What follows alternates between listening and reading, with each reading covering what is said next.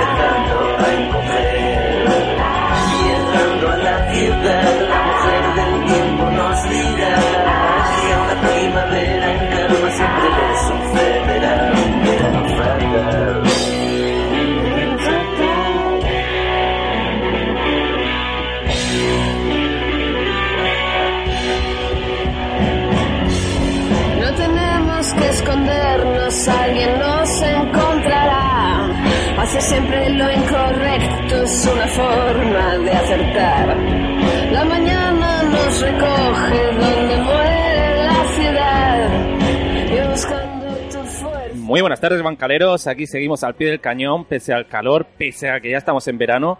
Eh, habíamos echado la persiana, es cierto, pero hemos vuelto para hablar con el escritor Salva Solano y con Inma Olmos, que viene a, a contarnos eh, sobre sus jornadas artísticas relacionadas con el crimen. Ahí es nada. Así que ahora sí, arranca el último programa del Bancal de los Artistas.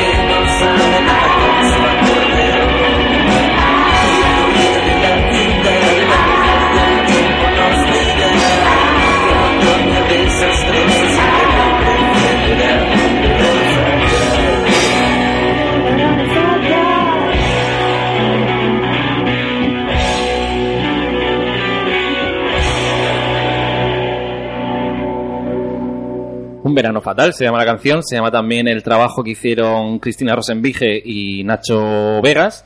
Eh, y dice una frase que me mola mucho. Después de un invierno desastroso, siempre nos sucederá un verano fatal. Esperemos que este verano a nosotros nos vaya mejor. Antes tengo que decir que he dicho último programa del Banca de los Artistas, último programa de la temporada, se entiende, que ha quedado muy apocalíptico eso, ¿no? Había mucha gente ya con- contenta diciendo, "Hostia, por fin. Por fin lo hemos conseguido. No, no, pues aquí estamos y aquí estaremos en septiembre después de un merecido descanso veraniego. Eh, tengo el estudio lleno como a mí me gusta, como en las grandes tardes. Eh, Adolfo Navascués a los mandos técnicos. Hay que decir que estamos de nuevo en el estudio 1, en el estudio central del Orquí, después de nuestro exilio en el estudio 2 de Murcia. Volvemos al Orquí aquí a nuestra tierra, así que tengo a mis colaboradores, a Raúl Gómez, buenas tardes. Hola Cristóbal, buenas tardes. A Pedro Martí, el hijo pródigo, que vuelve por aquí. Hola, ¿qué tal? Aquí estamos. Tengo también a Sun Martín, que yo voy a presentarte también, ¿no? Algo tendrás que decir. y bueno, nuestros invitados que decía antes al principio, a Inma Olmos y a Salva Solana. Buenas tardes. Muy buenas tardes. ¿Qué tal? Pues nada, chicos, eh, bueno, eh, hablando de verano, ¿qué, qué tal el verano? ¿Cómo va? Mis colaboradores. Este, ya, yo, yo vengo directo de la playa, ¿eh? ya lo digo. Tú es que tienes mucha suerte. Yo estoy con la, con la escuela de verano rodeado de mis niños. Y, y nada, las tardes, pues si puedo, juego un poco a la Play. Debería escribir más de lo que escribo. Escribo algo, pero ahora que están mis editores aquí, pues Sí. Tendré que admitir que no estoy escribiendo todo lo que debería. Y nada, siempre liado con cosillas por aquí y por allá. Dices, voy a librar, ya es verano, pero no. Al final eh, acabas pringando un montón. Bueno, pero tú tienes donde lloran los demonios que sigue teniendo recorrido y que además lo anunciamos hace dos semanas cuando hicimos el último programa, finalista de Cartagena Negra. Hombre, muchas gracias, hombre, que de mí de esta manera tan preciosa.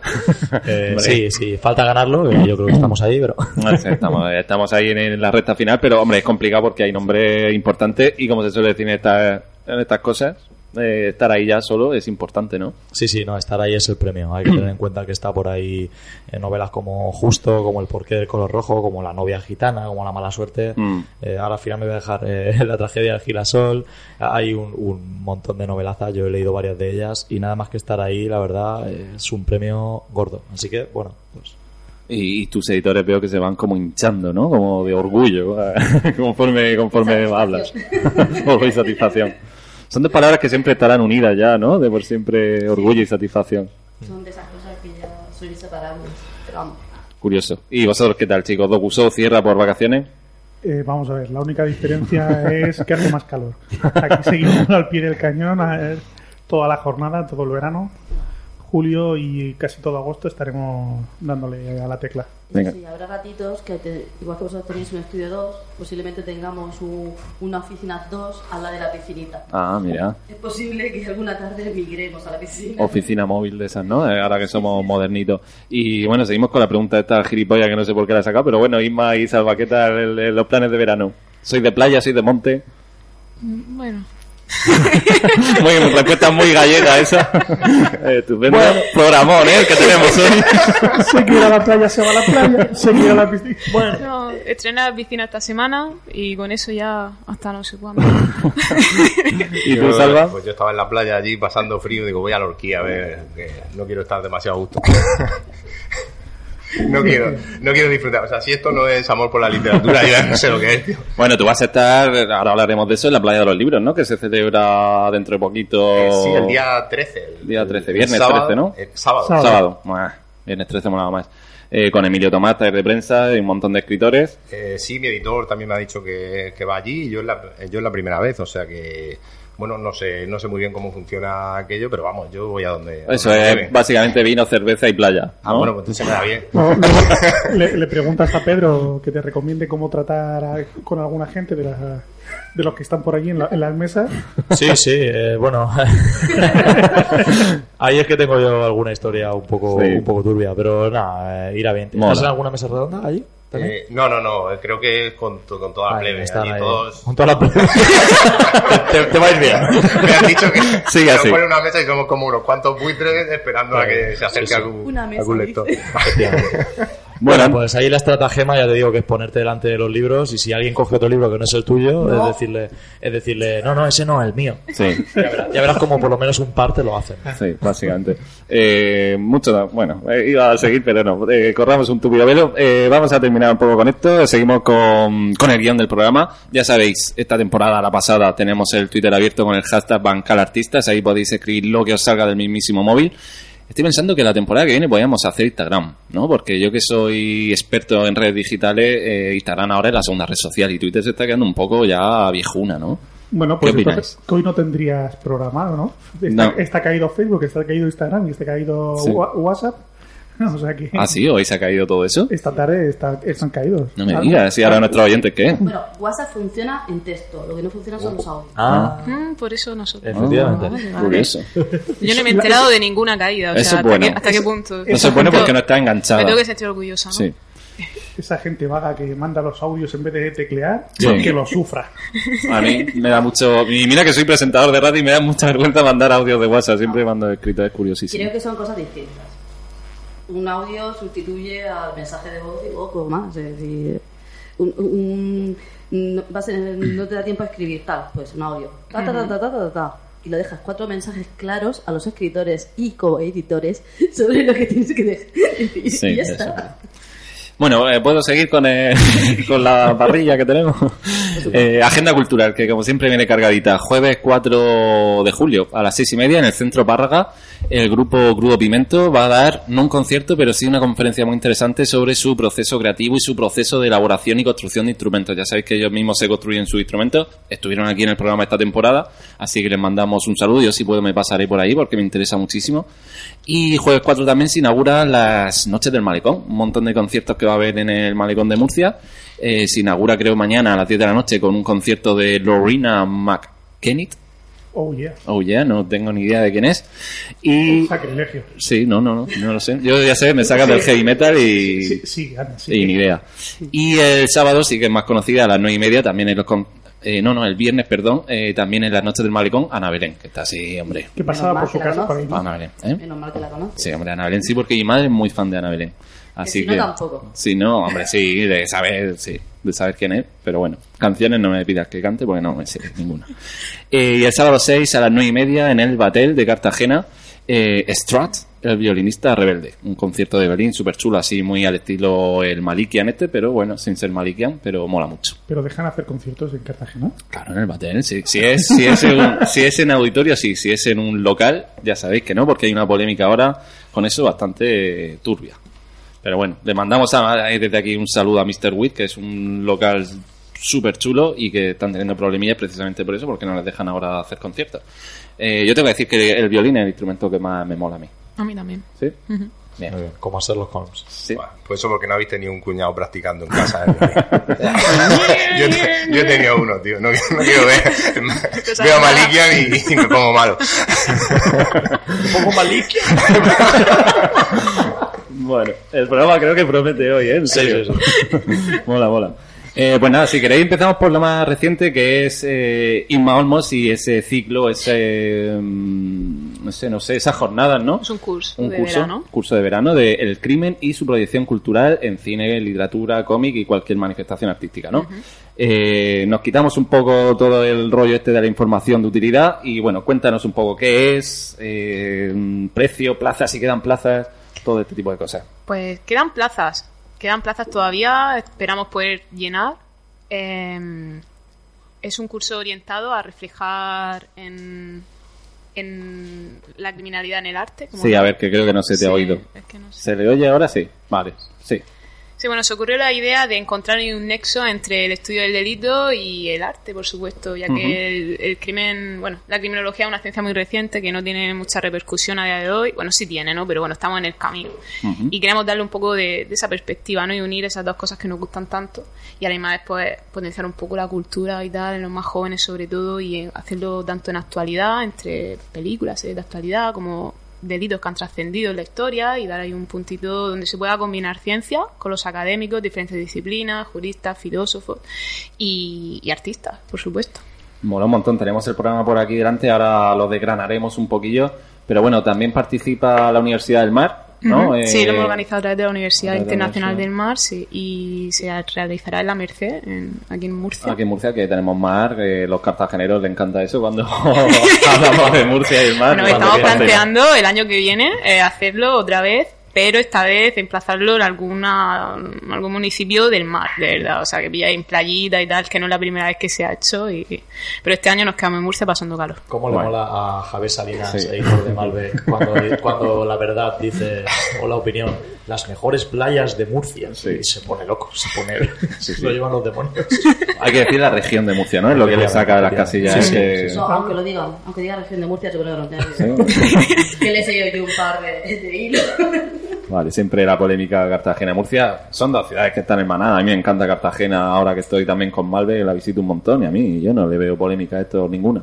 Pero bueno, Universidad del Mar en la Merced y la semana que viene, ¿no? Miércoles, jueves y viernes. Exactamente. Eh, todo el día.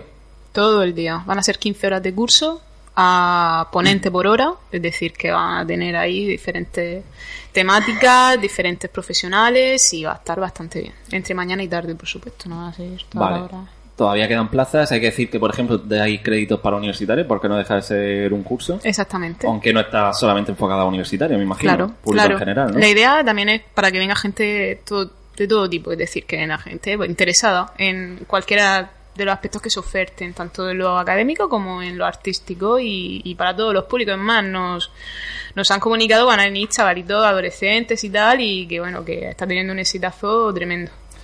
Eh, expertos en delito que van a dar las conferencias chulísimas y claro, un experto en delito ha dicho pues Pedro Martí, ¿no? Que es un- criminal bien Un criminal en potencia. que su novela fue un crimen. Eh, bueno, cuéntanos, o tú, Isma o Pedro, cuéntanos, eh, ¿qué haces ahí? Pedro Martí, colaborador del Bancal de los Artistas. Pues nada, me ofrecieron dar una, una conferencia sobre algún aspecto relacionado con la novela negra y a mí que me gusta mucho, como tú sabes, eh, la creación de los personajes y, y tal, pues dije, oye, pues voy a repasar un poco los personajes más estereotípicos, los que son un poco más rompedores y tal, a lo largo de la, de la historia de la novela negra y al final pues salió un curso que lo he titulado de Sherlock a Lisbeth, eh, la creación de personajes en la novela negra. Qué chulo, Sherlock Holmes y Lisbeth Salander, la, de la saga Millennium, ¿no? Sí. que me mola mucho a mí esa ese, saga. ese Sherlock como superdetective prácticamente omnisciente, muy poco verosímil y, y que también ha dado lugar a, a otros, a otros personajes como, como Hercule Poirot o como Philip Marlowe, más estereotípicos, ¿no? Superdetectives, con malhumorados y tal. Mi propio, mi propio César Giralt Ujú. es de esta vertiente. Y, y luego nos encontramos personajes totalmente rompedores como pueden ser Lisbeth, que fue una auténtica, yo lo considero una revolución ese personaje en la literatura, porque te guste más o menos la saga Millennium, ese personaje es una perita en dulce. Sí, es- mola es mucho, hostia. mola mucho. Pero esos personajes inverosímiles son necesarios. Fíjate que eh, te pongo un ejemplo totalmente distinto. Eh, el Señor de los Anillos, los personajes son totalmente inverosímiles en cuanto son muy buenos, muy malos, y a partir de ahí generas una cadena que llega pues hasta nuestro amigo George R. R. Martin y su grandísimo final de Juego de Tronos. Claro. Eh, pero te quiero decir que En, como- en la radio no se pilla la ironía, eh, cuidado. Bueno, oye. A mí me gustó el final, ¿eh? Dejad el final de Juego de gusta, A ¿no? mí no. Dejar el final de Juego de Tronos que no quiero que corra la sangre innecesariamente sobre esta mesa.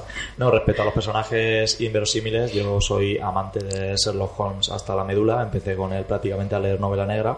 Cada edición que sale o que pillo por ahí en algún rastrillo siempre me la compro y tengo en mi casa llena de libros de Sherlock Holmes. Veo todas las adaptaciones, todas las cosas que salen de Sherlock Holmes todo el rato, me encanta. Y, y no sé, podría someterme algún día a un quiz sobre Sherlock Holmes, porque yo creo que podría salir bastante bien. Debe ser que el de los quizzes más mirete a mí no me terminan de cuadrar mucho, pero oye, eh, recojo el guante. Pero es eso, los personajes, aunque sean un poco inverosímiles, bueno, nada más que que ver la- el impacto y la fuerza que ha tenido Sherlock Holmes, que un montón de personajes, de eso hablaremos también en el curso, Ujú. se han basado en él y han triunfado en el mundo de la serie, como puede ser el Doctor House o... Y sí que, y bueno, adaptaciones de Sherlock Holmes hay por todas partes. O sea, por mucho que sea inverosímil, pues tenemos al mentalista, tal, estos super detectives, que la verdad es que son muy, muy atractivos en pantalla y en las letras, y, y molan también. Me mola mucho. Eh, la serie Sherlock, por ejemplo, de la BBC chulísima y el Sherlock, este, el Sherlock Holmes de Guy Ritchie, que a mí me moló bastante también, que le da ahí una vuelta de tuerca con bastante más acción, pero mola. Me estáis poniendo así cara de, de No, que lo no. de Guy Ritchie no te, lo, no te lo secundo. A ver, no está, no está mal, podría haber estado peor. No está mal. Pero, pero no, yo lo veo un poco. Sherlock sí, Sherlock, en serio. Sherlock sí. Sherlock mola. Eh, bueno, aparte de Pedro Martí, eh, te voy a poner aquí en un aprieto. Cuéntanos los ponentes que hay, pero por ejemplo he visto a Vicente Garrido, escritor eh, que a mí me mola mucho, Rafael de Balanzá, que eh, bueno, de la revista El Kraken, no sé si bueno, alguno más, puedes usar la chuleta, te dejo. Gracias. A ver, eh, Vicente Garrido, además de ser un buen escritor, es un referente nacional e internacional en la criminología. O sea, es un honor tremendo que venga. En el mundo de los criminólogos es un exponente tremendo. Entonces, nos gusta por eso, exactamente, porque él sí que une ahí el- estas dos perspectivas que queremos. Y también va a venir el Alejo, el presentador del programa Código 112, Ujú. hablarnos de sucesos, va a venir pues criminólogos, van a venir muchísimo, eh, lo que has dicho tú, viene también Rafael Balanza, va a venir un filósofo, eh, viene de Berlín. Se llama Thomas Hill, pero habla perfectamente español. Ah, o sea vale, que para. Sí, sí. Eh, es un filósofo también muy conocido y es un espectáculo. O sea, la- las ponencias de ese hombre son increíbles. Y viene de Berlín, dice. Viene de Berlín. Ah, que no sabéis quién viene de Berlín también, Raúl. Sí, yo sí lo sé. Yo estuve en Berlín hace una semana y pico. ¿Sí? Sí. En, en el concierto de Ramstein. Sí, que lo, sí. lo he dicho, lo llevo cebando todo el año y ya por fin he ido y he vuelto. Iba a ser mala, pero me voy a agarrar. Bueno, un montón de gente, ¿no? Súper súper y interesante. académicos de todo tipo y va a estar muy bien. Hemos querido darle un toque así muy holístico de muchas disciplinas y ciencias y tal para que quede todo muy redondito y que se toquen cuantas más facetas mejor. Y también va a venir un, el pintor murciano Francisco Cánovas, también pinta como Los Ángeles y Sí. nos va a hablar un poco de, de cómo se refleja la criminalidad en el arte, en la pintura, con Goya, y con Caravaggio y todo eso. Ah, Caravaggio, me encanta Caravaggio. Yo estoy viendo el programa y dice que el jueves 11 a las 12 del mediodía Sí. la idea de la justicia en el universo del cómic imparte Doña Inmaculada Olmos Rubio. Oh, Esa soy yo. Es que, es que- es que Raúl hace estas cosas. Raúl está aquí para la pregunta mamporrara. sí, googlea y, y da por saco. Básicamente dar por saco.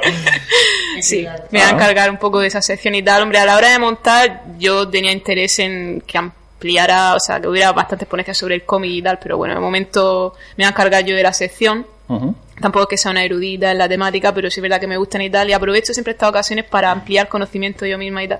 Y le voy a dar una perspectiva pues, muy criminológica, filosófica también. Porque yo, de la parte de la criminología, yo no, yo no me centro nunca en estudio del psicópata como tal. Me, me aburre bastante con respeto a Pedro, que sé que le encanta a mí y que él es muy buena persona.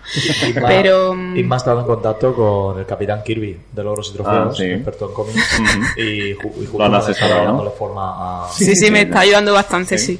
Y mm, también va, va a acompañarme también en mi ponencia un chico que se llama Valder Muñoz, que es un ilustrador, bueno, hace maravillas, hace unas camisetas tremendas, la ha presentado en la Resistencia y todo, y yo cuando lo conocí, bueno, la cuestión que va a hablar un poco sobre cómo se dibuja y tal, hacia al final de la ponencia, porque claro, yo de eso no sé nada, pero respecto al estudio de la sociedad, de- del delito, cómo se materializa, cómo se concibe, cómo es la justicia y tal, ahí sí controlo y, y darle esa perspectiva en el cómic, en los héroes y tal, va a estar muy bien. Él es muy, corrígeme si me equivoco, pero es muy fan de Watchmen, ¿no? ¿Yo? Sí. De Watchmen y de V Vendetta. A tope.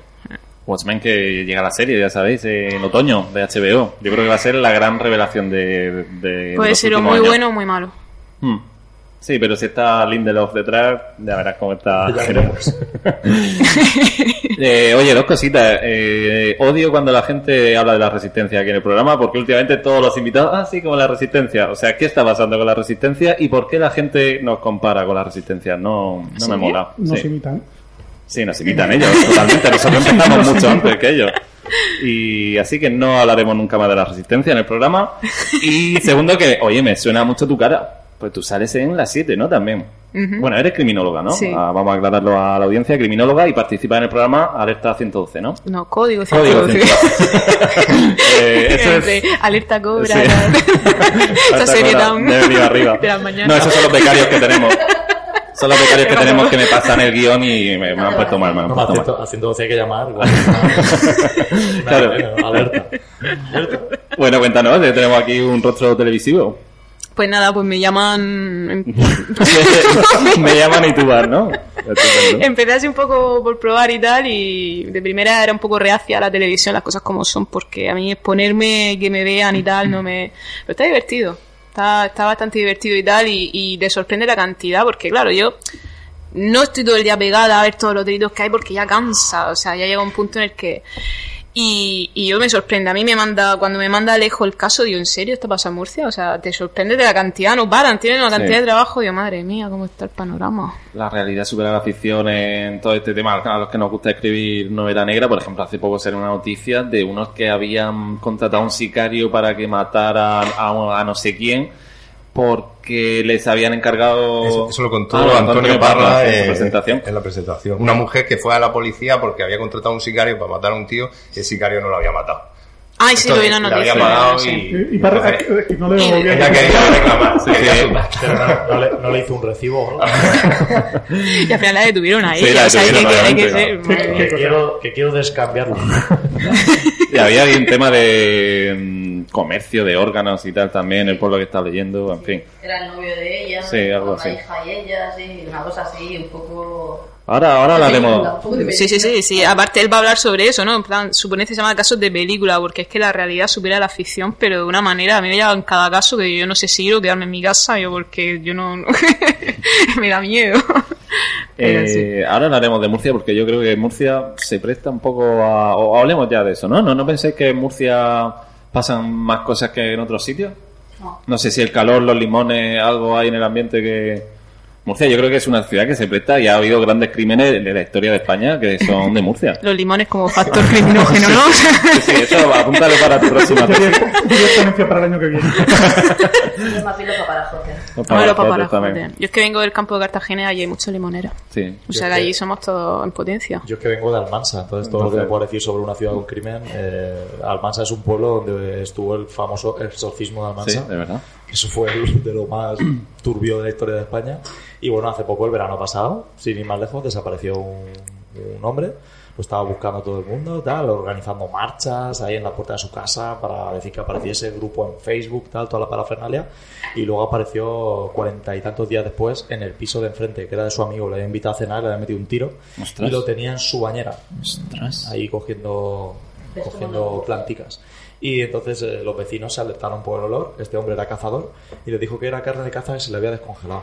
Hasta que al final entró, entró la Guardia Civil y encontraron el, el pescado. Pero es que este, el asesino, llevaba a su, a su hijo a, a ver pelis ahí al piso donde tenía en, el aseo, en la bañera, a- a- el cadáver, varios días. Bueno, varios días, más de un mes. Y el tío salía de fiesta y seguía con su vida y todo eso. eso, eso. O sea, eso pasa en un pueblo de 30.000 habitantes. ¿Por qué no va a pasar en Murcia? Sí, pero Murcia yo no sé si por el clima, por el puerto, porque tenemos mar, montaña, lo, digo totalmente en serio, El ¿eh? puerto no es de Murcia, es de Cartagena. Bueno, es región de Murcia, región de Murcia, no hablo de Murcia. Región de Murcia. Javier Salinas. De todos modos, lo, lo que me mola lo que decía Pedro es la utilidad de hacer un grupo de Facebook para solucionar las cosas. Sí, eso mola mucho, ¿eh? Colaboración ciudadana. Que aparezca, dice el grupo. Perfecto. Pues ya está. Solucionado. Pero aquí tenemos el, el caso de la katana, la señora esa que iba En- con... en no, el, hijo que iba con la cabeza de su Yo madre. ese señor tuve el placer de conocerlo. Joder, qué Sí, bien. y el, sí, pero esos son casos muy puntuales que da la casualidad. Eso fue en Santomera. Mm. Eso y tanto la parricida también que mató a los dos hijos y tal. Y, y yo no sé si es casualidad, pero te lo planteas dos veces antes de ir a Santomera, nunca Sí. se sabe. Pero sí, eh, lo conocí, un hombre muy normal. Un hombre normal. Un hombre normal. Eso siempre se dice. Sí, Yo espero que me digan- eso de mí cuando la. No, era un hombre normal, era... Sí, siempre saludaba, siempre Sí. se dice saludado a los eso. vecinos para eso, para que algún día digan eso. Eso mujer más agradable, que siempre Fu- Fuera de, saludaba. Fuera de broma, en Cartagena Negra una terapeuta también hablaba de eso que siempre dice la gente, no, era un hombre normal y es como que como que quiere crear una barrera, como que era un hombre normal y tal y que no te, ¿sabes? Como no, no va a decir, si era un maldito loco y yo vivía al lado y no me di cuenta, ¿sabes? Era ah, no, era normal, yo no me di cuenta, lo siento. Hay casos, hay casos que sí, ¿eh? Y casos que no. Este caso, el del que mató a la madre, no era normal, o sea, estaba enfermo mental, pero hay otros que sí nadie se lo espera, o sea, que, que es muy común, ¿eh? Más de lo que nos esperamos. Bueno, De todas maneras, Así creo que- que en Murcia dicen que no sitios donde hace mucho aire. Hay zonas Sí. que dicen que el viento pone loca a la gente sí. y que hay un nivel muy alto, es decir, en correspondencia con la población, hay un nivel muy alto de, de depresiones, suicidios, asesinatos. A ver, los, los condicionantes ambientales, eso está cogido de un hilo, porque también dicen eso, ¿no? Que si te vas a Finlandia y la gente se suicida por el frío. Hay estudios que lo relacionan, pero no es de los factores causales más con más peso. Suelen ser otras cosas las que están relacionadas. yo dos días de viento y lo.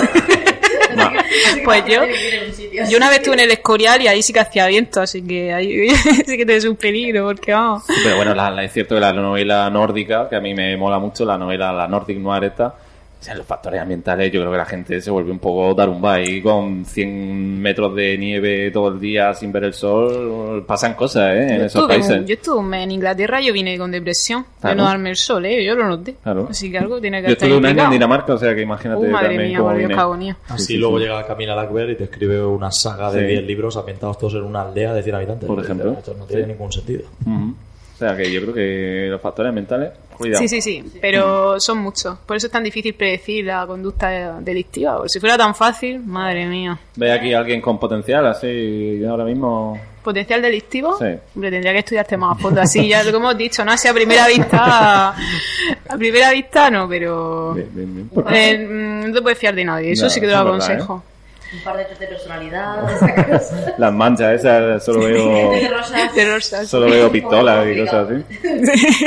Yo soy pedagoga, entonces. Ah, bueno, entonces nos juntamos aquí entre las dos. Algo de test. Sí, qué mal asunto. Eh, bueno, vamos a cambiar un poquillo el tercio porque tengo aquí a mi lado a Salva y bueno, pues, ¿qué, qué haces aquí Salva tú?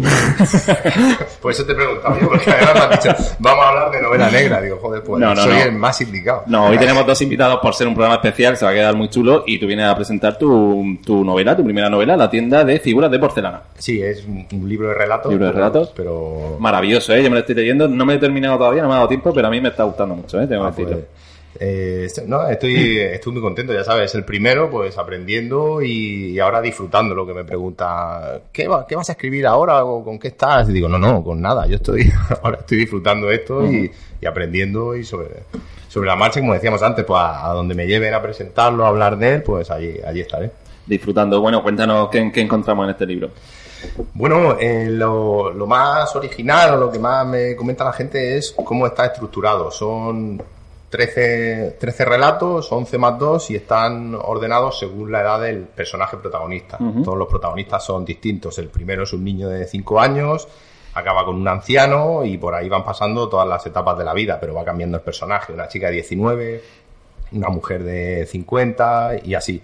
Y luego al final hay do- dos relatos que suceden después de la muerte, que ya no voy a decir más para no dar pistas.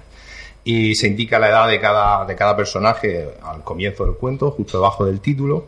Y, y, en fin, es un, el, el paso del tiempo, digamos que sería el nexo común, pero cada relato es distinto y cada relato es una excusa para hablar de, pues, de los temas que me interesan y que al final le interesan a, o, o- o son mm, recurrentes en la, en la literatura universal, el amor, el sexo, la muerte, la violencia, Familia. la familia. Hay también mucho la nostalgia, Mm, que sí. estoy eso ha sido un poco el detonante del libro, que cumplió 40 años, lo, lo estoy llevando regular.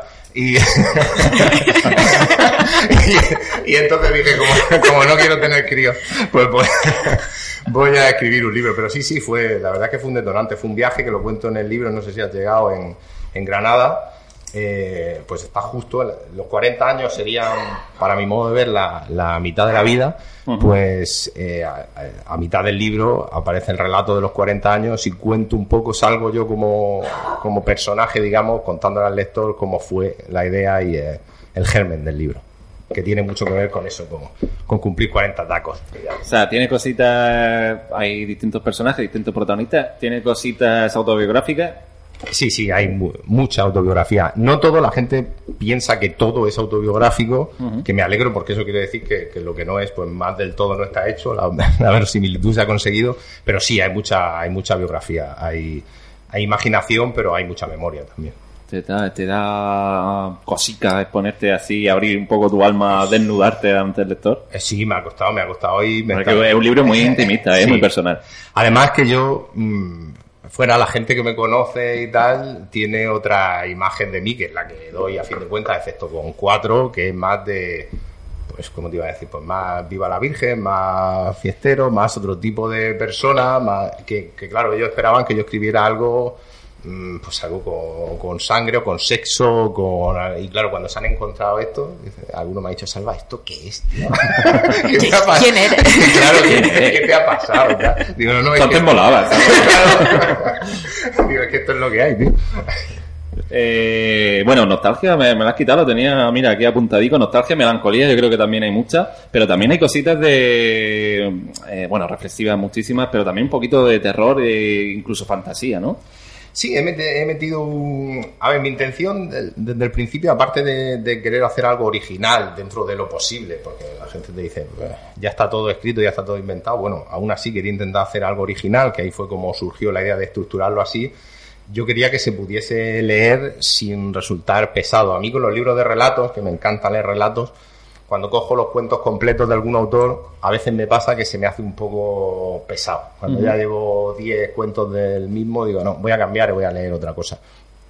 Este yo creo que, que da la impresión de que está escrito por distintas personas, o por lo menos es lo que, lo que he intentado hacer, para que no resultara tan monótono y... Personalidad múltiple, bipolaridad, no, no, no de Bueno, momento. no sé, diagnosticado no estoy, pero... Como hacerlo, ¿no? que, en fin, que su madre le hizo pruebas, ¿no? Para ver si estaba loco, y no. Sí, en el libro... De. Sí, sí, de- del, del libro, ¿no? Sí. Eh, bueno, eh, bueno, elementos fantásticos, por ejemplo, me, me interesa. ¿qué, ¿Qué cositas le mete? Hemos dicho que al final no podemos contar sin hacer spoilers, pero sí que hay cositas así un poco.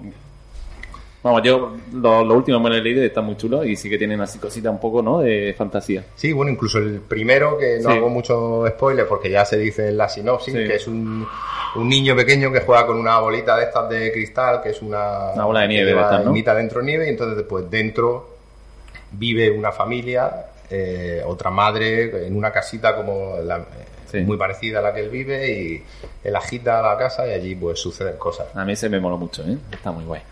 ¿Cuál es tu favorito? A ver, es complicado decirlo, Eh, pero ¿tiene alguno así? El mío, no, no lo sé porque depende de la época, pero, pero posiblemente la línea circular es uno de, de los que más me gustan. Pero la gente suele coincidir en, en varios. En, en Academia de Incubos, que es el último, y es verdad que es, es curioso el relato, en Testimonio de Toquiano y, y en Locura Contagiosa, que curiosamente los tres tienen mucho humor y son los tres únicos que tienen tanto humor del libro. Entonces lo he dicho alguna vez, digo, igual tengo que plantearme hacer un libro, que el siguiente sea un Sí. libro de humor. Eh, porque la línea circular eh, yo creo que sí que es muy personal porque por lo que he leído de ti y por ejemplo tú intentas mantener un poco la distancia con todo este locura que tenemos ahora con las nuevas tecnologías ¿no? Eh, este, estas cosas que Que preconiza Black Mirror la serie, redes sociales y tal y bueno, el relato va un poco por ahí ¿no? Sí, me encanta esa serie y, y bueno, yo pues quizás porque soy un señor mayor ya. Yo- Lo lleva ahí clavado, ¿eh? No, yo Lo, llevas bien, ¿eh? Lo de la edad. Sí, sí. Falta que me digas, te veo un poquito estropeado, derrumbo. No, a mí me pasa igual, me queda un montón para cumplir 40, pero lo llevo regular Sí, también. sí, yo no me ha hecho ninguna gracia. Y, y bueno, entonces yo, yo durante toda mi adolescencia... Asumir a Raúl con, con soslayos. Asumir a Raúl porque Raúl cumplió 40 hace 10 días y lo que hizo la semana pasada, a que mola que hable de mí en tercera persona. Sí, es majestático. Bueno, pues me planté en el concesionario Mercedes a llevarme uno. ¿Ah? Hasta que apareció y me sacó de la oreja. Ay. Sí, eso lo había pensado yo también, una moto gorda. O un barco. ¿Qué os pasa a los hombres con la crisis de los 40? Sí, sí, lo llamamos fatal. Que es una excusa perfecta para pegarte un caprichazo. A ver, yo ya pasé los 40, tiempo A, y no monté ningún número de estos. Pues yo Pero sé. ninguno, ¿eh? No número de Pero cada uno lo lleva como puede. ¿eh? Yo lo de la moto gorda lo estoy también barruntando. Yo sigo teniendo 29 más 2. O sea, Ya, pero. sí. Detesto lo- cuando lo- viene lo- gente. Lo sabéis, que mi grupo de cumpleaños Sí, no se llama 30, no, 29 más 2. Ahí, seguimos.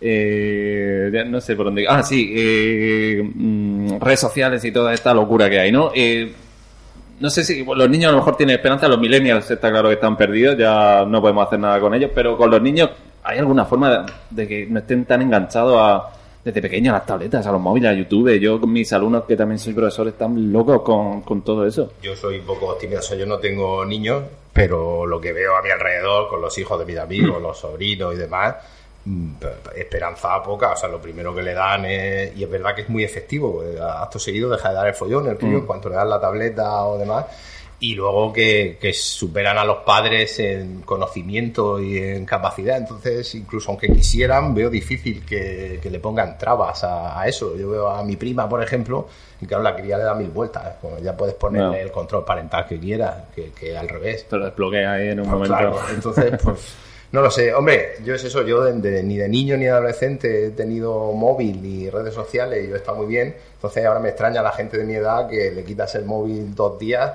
y se le cae el pelo. Digo, tío, vamos a ver, que, que, que tú tienes mi edad, que tú has estado toda la vida sin esto. Entonces, pues bueno, no, no quiero caer en eso y mantengo cierta distancia, aunque lo uso, lo uso. Y por ejemplo, para esto, para la, la difusión de la literatura y del libro, ha, ha venido muy bien. Fundamental, ¿no? Sí, Está en redes sociales. Si no está, parece que no Sí, creo que por lo menos los que estamos en editoriales pequeñas eh, es, es indispensable. Es una ventana. Y los que están en editoriales grandes lo tienen obligado por contrato. o sea, no, no, no, no creas que esto es algo de, lo- de los pequeños. La promoción. Promoción. Promoción. redes sociales, yo creo que es indispensable también estar en, tener presencia en las firmas, todo eso. Por lo que he visto, tú tienes ahora el mes de julio cargadito de firmas. ¿Cómo, cómo llevas eso de estar ahí firmando en librerías? Eh, bien, las primeras veces nervioso, pero pues, resulta que se me da bastante bien. Yo las, las dos que he hecho he vendido todo, me lo paso bien, conozco gente y, y las pres- lo que más me gusta son las presentaciones. La, la firma se me hace un poco más pesado porque tienes que abordar a gente que no conoces y al principio da un poco de, bueno, vosotros sabréis cómo va eso, pero da un poco de, de vergüenza o yo que sé, no quieres molestar, te sientes un poco ahí como un testigo de Jehová casi diciendo, oiga, mi libro. Pero, a los testigos de Jehová. que son muy oyentes de este programa. pero al final la gente es muy amable, te, te compran los libros, pues yo muy contento. Las presentaciones me gustan más, porque más. ya puedo hablar, puedo contar mi movida, la gente que va a verte porque quiere verte. Entonces, pero bien, eh, aprendiendo, ya te digo, disfrutando, muy bien. La criba de relatos, porque también me, me consta. Yo tengo mis pajaritos que me informan de cosas, como Varys la araña de Juego de Tronos, y, y me consta que tú tienes, tuviste que hacer una criba para, para crear el libro y dejaste un montón fuera. No sé qué con esos relatos que vas a hacer, si has pensado en un nuevo libro. Eh, sí, lo más, lo más fácil, entre comillas, porque yo soy muy tiquismiquis y muy pesado para. Soy desespero a, a cualquier editor. Eh, Eh, sí. Lo dudo. Creo que Pedro te gana. Y me miran a mí. Ya, ya, ya. Pedro te gana, creo.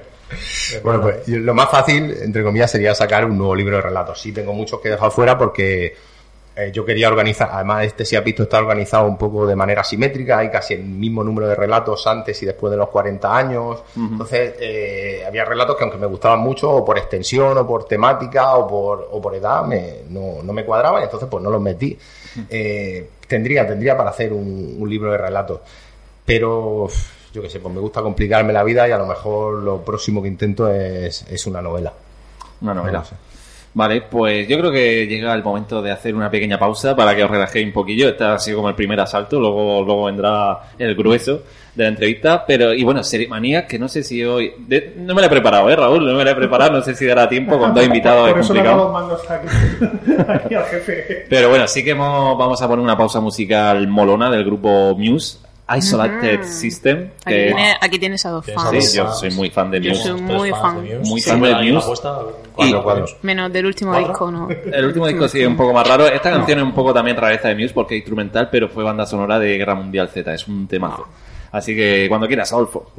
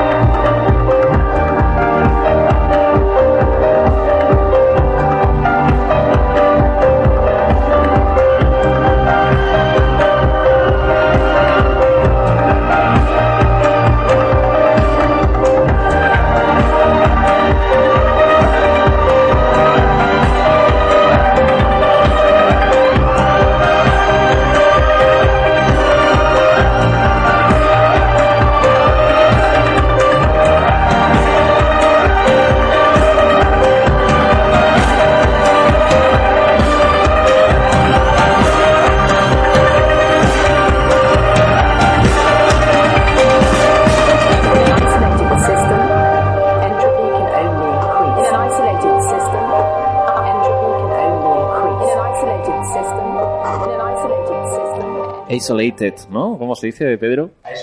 Isolated. System, canción de Muse, Guerra Mundial Z, que van a hacer la segunda parte también con Brad Pitt. Eh, temazo, ¿no? Yo creo... ¿Sabes que Iván y yo tuvimos el mismo concierto de Muse y no lo sabíamos? ¿Sí? ¿En Sí. cuál? En el último que hubo aquí en España, el de Drones. Ah. Solo que él estuvo en la pista y yo estuve en, en la anterior a la peor entrada que había. O sea, una foto y no sabía... no sé, veas puntos en el escenario. Podía haber sido Aqua, los de... Eh, yo estuve en la gira de Second Law eh, en Madrid, me parece. Qué pasada. Bueno, es que las entradas se agotaron en, en 10 minutos, entonces estamos en la cola con 6.000 personas por delante Buah. y pillamos esas de, de milagro. Pero aún así merece la pena, siempre. Eh, mola. Bueno, ponentes, eh, hemos hablado de ponentes, charlas que he visto por aquí, tenemos el programa, ah, por ejemplo, algunas que me llaman mucho la atención. Novela negra y sociedad sueca, que hemos hablado un poquillo, esa chulísima. Psicopatía en el cine, que yo creo que es genial esa. eh, Ay, por- A ver, sí, ¿te ha sí. Sí. Hay la tira de, de cine sobre psicópatas. uf. Eh, sí, además es que a mí el tema de la psicopatía este y los psicópatas me llama mucho la atención. Como a todo el mundo. Sí, Yo sí. no me lo explico porque encanta Sí, a todo el mundo el tema psicópata. Porque yo me, me- me he rodeado de bastantes. Eh, lo dejo ahí a mi saludido, a mis oyentes. Yo conozco a Pero, muchos, ¿eh? Sí, yo conozco a muchos conozco y a muchos. empecé a investigar un poco sobre el tema y ahora los veo a la legua. Y creo que antes tenía un imán. Sí, sí, sí. Todos tenemos ciertos rasgos de personalidades. Eh, Antisocial, claro. Sí, o- o, o narcisista. O... de la personalidad, primero me dijo mi profesora fue Ahora, ¿No? ahora se te oye, no, no te Ah, sí, hemos ¿me escuchado nada. Cuéntanos. que eso, que cuando yo di psicología de la personalidad, mi profesora decía, no os rayéis. Todos tenemos perfiles Sí. de algún tipo de, de, de personalidad, de patología. de- Dice, pero no es, no es malo si no juntas más de X. Exacto. Dice, ah, y si tengo de todos un poco, No pasa nada. O sea, está ahí fuminado, no, no hay problema. pero sí, todos tenemos un poco. Sí, sí, o sí, sea, eso es puedes tener rasgos esquizoides, rasgos, tener amigos que digan, Sí. Pero es es que con- conozco mucho últimamente, me estoy Pero encontrando con ellos. Pero cuidado que los peores son los que no se los notas, ¿eh? Sí, o sea, sí, sí. aprenden, Se son, nota, son dicho, muy... ¿eh? los que saludamos, No sé por qué. No pero- se les- saludamos a los se Ah, se les nota. nota, los peores somos los que saludamos a los vecinos. sí, cuidado con eso. Eh, el otro día me dijeron una frase, un poco de colación, un poco estúpida también, que es el dicho este de Señor, líbrame de las aguas mansas, que de las bravas ya me libro yo. No sé si No la había pilláis- escuchado Pues es que está muy chula esa, porque sí, cuidado con esos que van de ¿Cómo? mosquita muerta. ¿Cómo puedes repetirlo, Señor, por favor? líbrame de las aguas mansas, porque de las bravas ya me libro yo. Sí que como las olas se ven claramente, Sí, tú claro. pues te, A la- puedes esquivarlas a la legua, la pero, ves venir. pero Eso las es una, otras, eso es una pues, autoestima maravillosa, ¿no? Quien dice eso. No, es un dicho, yo creo que es de la Biblia o alguna movida, si dice el señor, ¿no? Será de la Biblia o... Yo te estoy viendo con el traje telepredicador ahora mismo. Sí, se me está yendo un poco de madre.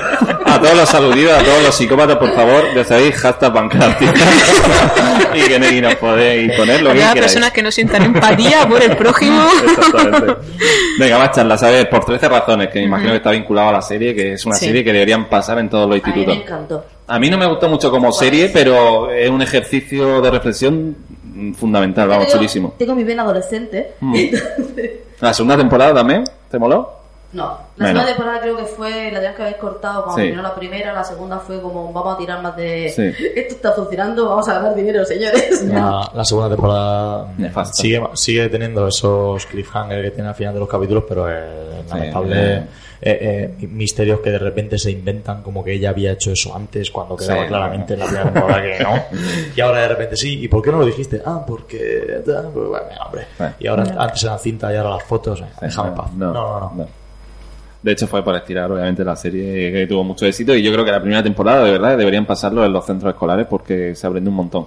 Aunque luego se creó el debate ese de que si se está fomentando el suicidio en Estados Unidos y todas las cosas que se- siempre dicen allí, pero. También la doble moral de los Estados Unidos es un poco... Eh, eh, que nuestro amigo Trump es oyente y, Sí. y enseguida está aquí con nosotros. Bueno, porque venga Siempre lo sacamos. a No, nos van a despedir a todos, ¿no? Como pasa ahí en ese un Trump. siempre, despedido. siempre va a haber el típico, el típico imbécil que coja y grabe unas cuantas cintas antes de suicidarse. Porque, Y dirán, ha sido por la serie. Bueno, pues lo, sí, lo de las cintas sí, pero lo otro seguramente lo iba a hacer igual. Es decir, yo no creo que la serie induzca a nada, ni mucho menos, todo lo contrario. Pero en fin, hay gente que se, se alarma enseguida, se lleva las manos a la cabeza, y sobre todo en América. En América Mm. ven el demonio en todas partes. Claro. Yo también creo que, como decía, es decir, tiene muchas más posibilidades de que alguien a través de eso aprenda a pedir ayuda o intente pedir ayuda o vea que hay otras opciones o que la solución no es esa, Hmm. más que genere el que se vaya a suicidar se va a suicidar igual. La propia, la propia serie al final de cada capítulo te, te decía como que tal, si estás en América llama a este número, Sí. Y de hecho es que yo creo que conciencia un poco también, no solo a, a la gente que a lo mejor tiene esos, esos problemas y tal, sino a los de fuera. Es decir, que no hagas putadas a la gente de tu instituto porque, aunque no lo creas, lo pueden pasar mal y cualquier tontería que le diga y cualquier pequeño insulto que tú consideres que es pequeño a una persona puede ser un mundo para ella. Entonces hay que concienciarse contra el bullying y todo esto. Yo considero que eso es más importante todavía que dirigirlo a las víctimas, ¿no? Sí, sí. Porque sí es cierto que las víctimas que están ya en ese momento, pero sobre todo de cara al bullying, a lo- al abuso en los colegios, que los críos son... Pero es que tú te pones a pensar, yo no me considero una mala persona, pero me pongo a pensar en el colegio y digo, oye, pues a lo mejor en algún momento Mm. Sí. he hecho pasarle Sí. a alguien mal, nada más que por seguir el rollo. Mm, sí. Y, y te es pones a pensarlo y dices, hostia, me gustaría no haber hecho esto. Ya, ¿no? te das Eh, cuenta, sí.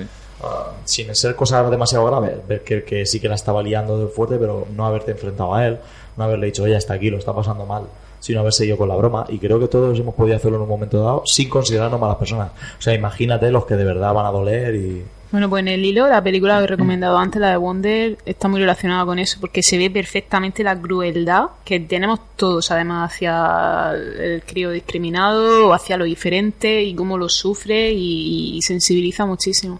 Yo lo considero muy útil, ¿eh? el recurso de las películas y las series y tal, pedagógicamente muy, muy útil, porque eh, atrae más que le des una charla a los críos en los colegios y, y tiene más Y impacto. que además que están mucho en el mundo audiovisual. Exactamente. Entonces es más fácil llegar a ellos. Pero de todas maneras, y también es importante tener, es decir, que vean a todos los niños como algo normal, como algo natural, como algo...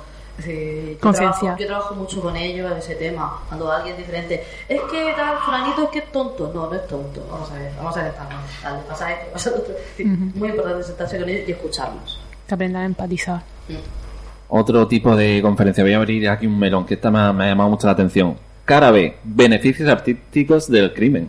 Esa, esa promete, ¿no? No tengo ni idea de qué va a ir, o sea, no tengo ni idea, no habla con el ponente, pero No lo sé, puede ser cualquier O cosa. sea, el título es muy sugerente, el de casi todo, de verdad que yo voy a intentar ir a todas porque creo que es apasionante, está muy chulo. Y además plazas abiertas, ¿eh? lo, lo recordamos, todavía queda Hasta el último plaza. día, hasta el último día, hasta el día Sí. que empieza van a estar abiertas las plazas, por si hay algún rezagado por ahí que se entera al último momento.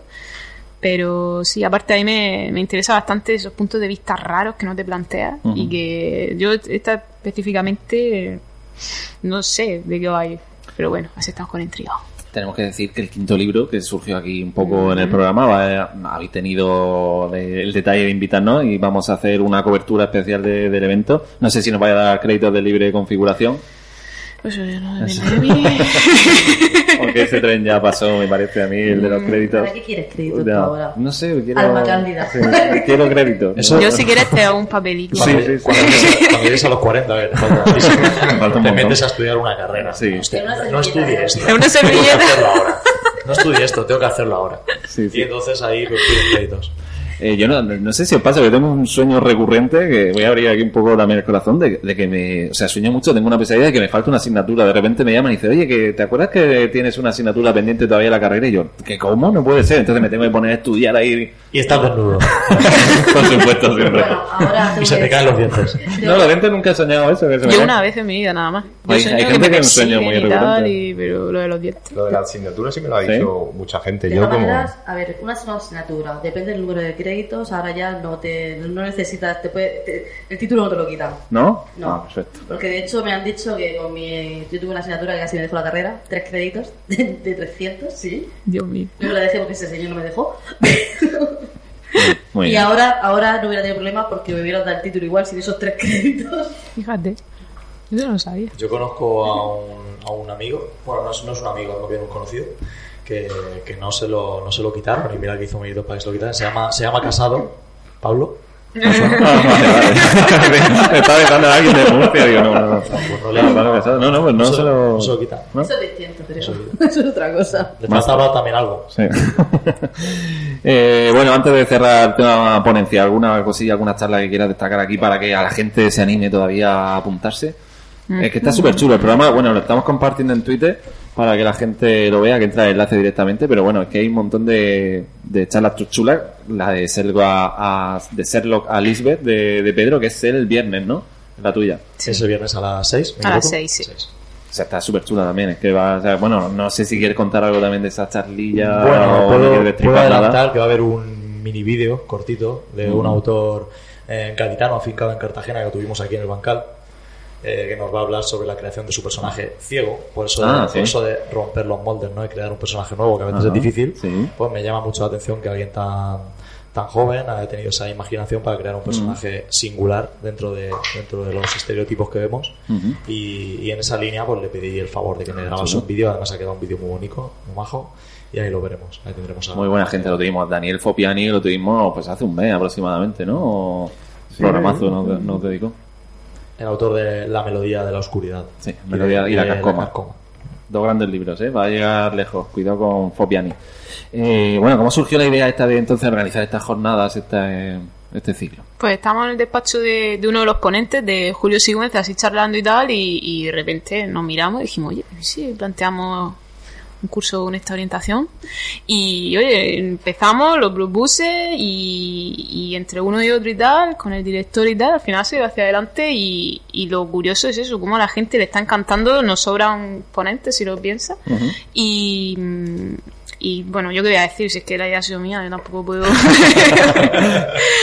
bueno, mía sola, ¿no? También el director está ahí a tope y. mm, yo eso, puedo hacer algo distinto. Algo distinto. La criminología siempre es lo mismo, siempre ah, la investigación del delito o la mente del criminal. Y yo digo, vamos a juntar ahí algo No. que fomente ahí un poquillo. También, mí, también me gusta, ¿no? Las cosas Ujú. como son. Lo, la- leerlo, verlo y, y creo que esta va a ser el inicio de muchas más, muchos más eventos que se van a suceder y que me gustaría incluso hacerlo más especializado según tipo de arte, más la literatura o en el cómic y tal. Y, y a ver si va todo muy bien, que espero que sí. Seguro que sí. Yo tengo que decir que estoy instalado ya en la playa porque estoy de vacaciones y voy a venir expresamente a Murcia para la- los tres días estos, que de verdad que tengo muchas ganas, ¿eh? Ay, bueno, eso sí, es sí. todo uno, ¿no? ¿eh? O sea, renunciar a la playa. Pero bueno, eso, queremos hacerlo el próximo año, a ver si lo hacemos más cerca de la playa, por el bien de todos, porque esto si no es una agonía. En Águilas, por ejemplo, yo soy aguileño y ahí tienes playa Es que Águila chulísima. está muy lejos, yo que lejos, sé más cerca de Alcázares. por Mm. ahí, ¿no? bueno, como lo organizamos somos nosotros, pues donde. Donde os venga mejor. Sí, te quería preguntar un poco por eso también, cómo es organizar una jornada así de tres días con tantos ponentes. Bueno, detrás también está, vamos a mencionarlo, José Neftalí, Carmen Carrillo. Ujú. Pues, a ver, quien tiene la experiencia aquí son ellos, en realidad. Yo, Juan José Nicolás Guardiola, que aparte es mi director de tesis. Mira, y me está llamando ahora, qué miedo. O sea, lo hemos invocado, Dios Sí, mío, ha- y mi alma. nombrarlo, eh. ¿Qué está pasando? Un saludo porque por lo visto nos está viendo. Sí. Y Bueno. él tiene muchísima experiencia en esto. No es la primera vez que organiza un curso con, ni con un imán ni con nada. Y todo lo que hace tiene un exitazo tremendo. Y tiene muchísimos contactos y es una persona espectacular. Entonces, pues de la mano de él, pues me va orientando un poquillo. Y, y bueno, vamos a ir a dos manos. Y yo aprendiendo, por supuesto, que yo en esto tengo poca experiencia y, y la cosa de momento va muy, muy bien, mejor de, de lo que yo me esperaba. Él ya lo daba por hecho, él ya, sí. Bueno, yo creo que un exitazo, que- o sea, que va a ser un exitazo y que es que se vende solo. De verdad, entrar a Twitter y, y consultar el programa porque está súper chulo. Así que bueno, esperemos que vaya muy bien. Todavía quedan poquitas plazas para que la gente se apunte, pero bueno, que se vayan apuntando. Eh, Salva Solano. He leído por ahí una crítica que de hecho aparece en la cubierta del libro de la gran Mónica Peyud, periodista de, de Cartagena. Le mandamos un saludo que me consta que oyente del programa. Y voy a leer, dice así. Destaca del libro la capacidad del autor para crear imágenes hermosas, nuevas analogías y metáforas que provocan una sonrisa por su belleza. Vaya, vaya palabras chulas y vaya forma de, de vender el libro. ¿Qué le voy a decir? Solo, solo puedo decir que cuando escribió eso, Mónica no era mi amiga todavía. Ahora ya sí. Qué chulo.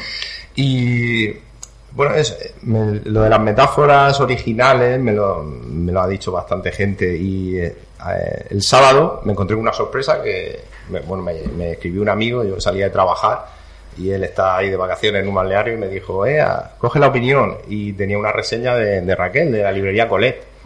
Y que me, me ha encantado, entre otras cosas porque no me lo esperaba y luego porque es muy, muy generosa y muy buena la reseña.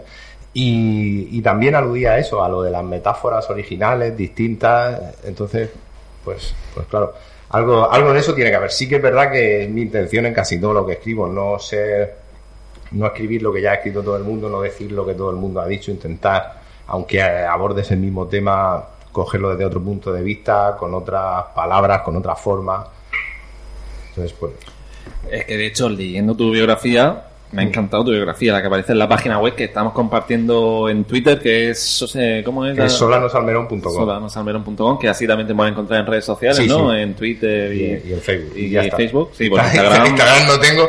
Me, Javier me ha dicho algunas veces que, que me haga y sé que, bueno, los, los chavales jóvenes dicen Claro, que, es que es la que Facebook es la red social de los padres. Que, Sí. que Yo al que- final Instagram lo tengo para que, para que me sigan mis alumnos del colegio. Sí, lo cual me parece, a veces publico cosas y digo, madre mía, las están viendo. Yo que pensaba que Instagram era para subir fotos. O No, sea no, es que- para eso.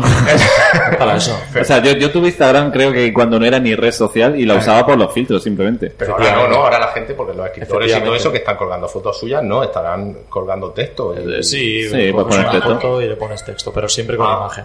La cosa es que yo me pasa como a Cristóbal. La gente, yo dije, bueno, ya estoy aquí en Instagram, me lo dije hace unos meses. Y la gente escribiendo, ¿qué dices? Colgados y pone que estás aquí desde 2011. Y, pero claro, es que en 2011 Instagram era como una especie de aplicación Sí. para que subir fotos con Claro, filtros, ya está, no había más, más historia. Entonces yo, claro, pone como que estoy ahí desde hace ya un siglo, pero no. Me ha encantado tu biografía, ¿eh? lo digo de verdad. Eh, tengo aquí algunas cositas que me he apuntado. Eh, te describes como alguien que, por ejemplo, le gustan los nombres de dos sílabas. Eh, las notas en los libros, las notas que deja gente en los libros de segunda mano. El contraste entre el rojo y el negro. Eh, las imágenes vistas a través del microscopio. Vídeos. Eh, vídeos a cámara súper lenta. Eh, los podcasts, que bueno, los podcasts serás oyente del Bancal de los Artistas, que estamos en Evox. Desde 2011. Desde chiquitito. No, pero es una, bueno, eh, no sé de 2011, ahora Adolfo que, que me corrija, pero el, el programa como formato tiene un montón de tiempo, ¿eh? Cuidado, yo no sé si 2011, pero por ahí, por ahí. Por lo menos 7 8 años. Pero bueno, son así eh, un poco esas metáforas, esos juegos visuales también. Eh, a mí me recuerda mucho, por ejemplo, a la película Amelie, ¿no? Al principio de cuando describe Sí. a Amelie que le gusta meter las manos en las lentejas o a hierba recién cortada. A mí me, me ha encantado, me ha parecido súper chula. Pues sí, hombre, yo sí, un poco, un poco, si tuviera que pensar en un personaje de película, pues un poco Amelie sí que podría ser yo, sí. Más que. aunque. Aunque Tuitea, tuitea eso. soy, soy muy Amelie, pierdo. Estoy, estoy por irme ya. No, no, a, a mí es mi Con el amor que yo le profeso a, a Amelie. Sí. Me. ¿A ti no te gusta esa película? La odio. Amelie. ¿No te gusta Amelie? ¿Cómo? Pero, pero ¿cómo no. te puede gustar esa- Amelie? esa chica tan. Sobrevalorada. ¿por Madre mía, es mi segunda. Es un amor. Y tan. No sé, es que. Madre Me mía. encanta O sea, el formato, me parece como- súper- sí. En su momento me encantó el formato de la película. me Y encantó. más cuando salió, Brutal, claro, que ahora brutal. la han imitado muchísimo. también. Eh, sí. Pero, pero en su momento para mí fue eh, Cansina, además. No, no, no, no. Cuidado. Sí, Para, pero ese ideal, Dios mío. para mí es mi segunda película favorita y no es broma después de Pulp. Fiction, ¿eh? Ah. Y, y de hecho, este, el verano pasado que estuve en París, me hice toda la ruta de Amelie, hice Guau, fotos de todos bueno. los, in- imitando los fotogramas de Amelie. O sea, a mí Amelie me, me flipa. No, no, no, sí, yo soy muy friki. ¿eh? Cuando me pongo, me pongo muy friki. A mí me aburrió profundamente y no me gusta verdad? ni siquiera la estética que lleva Madre ella. mía. Porque no tienes alma, Pedro. Sí, o sea, ¿quién eres? tío? Mí- Psicópata. Un psicópata, sí, sí. A mí ¿eh? el rollo, a mí me gusta, como has dicho tú, lo de la mano la. Madre mía. A mí me dice eso y digo, bueno, bueno. Pero bueno, son los pequeños detalles, Claro. que son la magia de... Pero prefiero La magia de la botella de piedad. O sea, yo, yo estoy enamorado de Amelie Claro. y me encantaría encontrármela por la calle y de la actriz también, Pues Audrey yo- Tatu. Si mi novia se pareciese en lo más mínimo a Amelie, me suicido. Sí. Madre mía, ¿no? Todo el día con fresita y haciéndote Qué tapa, eso mola mucho. Vamos, vamos, el, el horror. Joder, qué Para mí. Amelie es la antimujer. Qué fuerte. O sea, no- Adolfo, se acabó la la temporada de Balcán. Pon la música de despedida, nos vamos. Qué Madre fuerte. mía.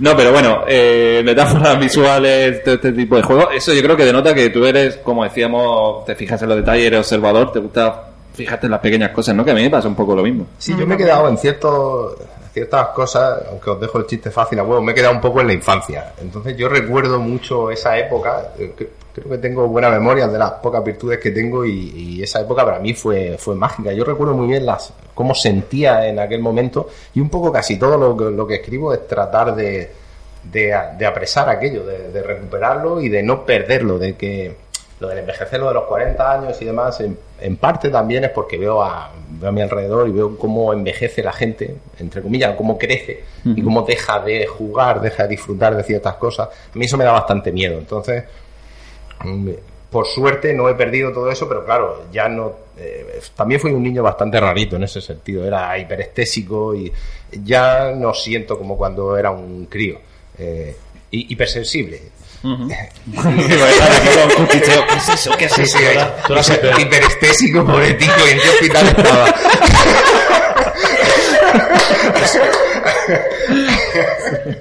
y, Hipersensible cuando eso no se decía, ¿no? cuando eso no, todavía no se decía, ¿no? Que alguien- No, no, claro, eras el rarito. Eh, por lo que hablabais antes de- del acoso escolar y demás, yo tengo, bueno, ese es- igual si te lo has leído, porque uno de los primeros cuentos del libro es La furia Ah, sí. sin oportuna y hablo de eso, de cómo tratábamos, y me incluyo, aunque no era, como dice Pedro, no era de los peores ni mucho menos, pero simplemente eh, tengo remordimiento incluso por omisión. Cómo tratábamos al... eh, no tenía síndrome de Down, pero tenía otra enfermedad mental, no sé, no sé lo que era. Y en aquel entonces ni los profesores ni nadie nos explicó. Era, pues, todo el mundo le trataba como un, pues, como un animalico. y, y bueno, eso lo he exorcizado un poco en ese, en ese cuento. Eh, en los 80, ahora hay mucha nostalgia de los 80, de qué bonito Sí. era todo y tal, pero mm, es que en cosas creo que hemos avanzado. Creo que estamos mejor ahora que como estábamos entonces, en ese tipo de cosas. En algunas cosas.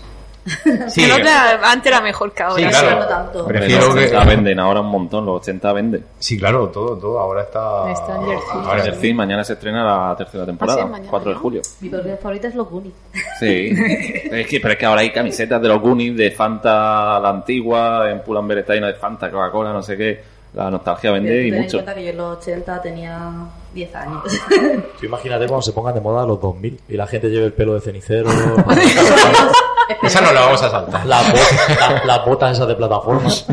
La camiseta esa con el escorpión. El escorpión ese en la espalda. Las plataformas La ceja rapada. Ah, Sí, la ceja partida. Era esa, así ¿no? como los deportivos, así con muelles, ¿os acordáis? Dios mío, qué horror. También yo he visto todavía deportivos y cuñas así, eh, que no se han ido. Sí, no, y han vuelto, han Y vuelto. cada vez quizás, más ¿eh? alta, además. Sí. Era la Sí, chica sí. que dice, madre mía, te va a torcer un tobillo. A mí me da miedo. Sí, Yo tengo vértigo y lo yo también. mal. Yo no me subo ahí, ¿eh? Pues a mí me pasa un poquillo como a ti, pero con la fotografía. Es decir, una, una pequeña obsesión de, de capturar momentos porque creo que si no los capturo los voy a olvidar o no, no los voy a recordar y, y me obsesiona mucho. Yo a veces cuando me pongo a hacer fotos de verdad me, me obsesiono y puedo estar ahí una hora para tratar de captar ahí un momento. Creo que nos parecemos bastante tú y yo. Es posible. En la música, por lo menos, creo que Sí. vamos, vamos encaminados. Hemos estado hablando off the Y en record. Bueno, en Amelie todos coincidimos. Sí, menos, Menos tú. No, no, no, no. Ah, no, y Raúl. quietos, quietos para abajo. Eh, vale. Eh, bueno, eh, también me ha dicho un pajarito que tuvo, tuviste que hacer un proceso, no sé si muy grande o muy pequeño, cuéntanoslo tú, de, documentación para algunos relatos. Eh, esto entra un poco en lo que hablábamos antes de ser perfeccionista o tiquismiquis o como le quieras llamar. Yo, incluso aunque luego no salga, que en la mayoría de los relatos no ha salido, por ejemplo, yo hay uno que, que está ambientado en Granada, junto a la Alhambra y demás, porque además sucedió así, lo que cuento sucedió tal cual, pero entonces pues eh, hablé con los del... eh, un- no el ayuntamiento, pero bueno, es una, una sección del ayuntamiento para documentarme sobre el empedrado de, de allí, de- del Albaicín, de cuando tal, de un montón de cosas. Luego no he metido nada de eso, pero a mí me ayuda Ambientarte, ¿no? tenerlo en la cabeza y que todo sea lo más verosímil posible me ayuda a crear una historia que yo me crea y entonces imagino que luego se va a creer a creer el lector. Eh, A mí me gusta siempre preguntaros, eh, sabes que re- bueno, Cristóbal al menos lo sabe, yo respeto mucho el trabajo de edición que se hace en esta región. Tú además has publicado con Malbec, eh, Javier es pionero en muchas cosas en, la edición murciana. ¿Cómo ha sido trabajar con él? ¿Cómo te ha conducido? ¿Cómo o te ha dejado? No, me, me echó ahí y me dijo, ahí lo llevas. Mm, bueno pues eh, en realidad me ha dejado muy muy muy muy libre o sea no me ha quitado nada que yo haya puesto no me ha hecho sugerencias de, de ese tipo. En realidad incluso porque como pues está, estaba muy ocupado porque eh, al final las editoriales pequeñas pues sois, sois vosotros solos los que hacéis todo el trabajo. Entonces, incluso cuando yo le consultaba cosas y demás, él me decía, no, lo que, como tú veas, pero mándamelo ya. ¿Sabes lo que es lo que más me, me ha venido a decir? Es eso de escribe, escribe lo que quieras, termínalo como quieras, pero dámelo, dámelo. Entonces, no, no. mm, En realidad, en ese sentido, hasta que, hasta que le mandé el, el manuscrito que yo quería y luego con, la, con las galeradas, pues prácticamente he sido yo solo. Y no, y no es una queja, es. O sea, incluso te iba a decir que lo agradezco, porque yo precisamente como soy, eh, si un editor se hubiera puesto a decir, no, esto lo tienes que quitar, o esto, lo- o esto, creo que lo hubiera llevado mal. Y la portada, por ejemplo, la portada está muy chula. Ah, sí, pues, eh, a mí me gustó la que había hecho, es de Tomás Iniesta, de aquí de Murcia, me gustó la que había hecho con Trifón Abad.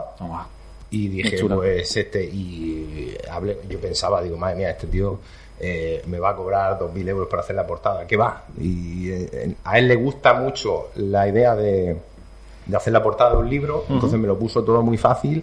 Y con él, eso, aunque le di bastantes vueltas, porque desde lo que me mandó primero hasta lo que hicimos después, hubo muchos mensajes de WhatsApp, cambia esto, cambia lo otro, eh, en tiempo real, pero vamos, a mí me encanta y es de lo que todo el mundo la, la suele elogiar. Me gusta mucho. Me basé en una, aunque luego Tomás hizo lo que quiso, pero me basé en la obra de una artista que, que a mí me gusta mucho, que es brasileña, que se llama Sandra Sassou, que ella hace eso, coge figuritas y cosas de porcelana, las rompe y las fotografía o luego las pega y hace escultura.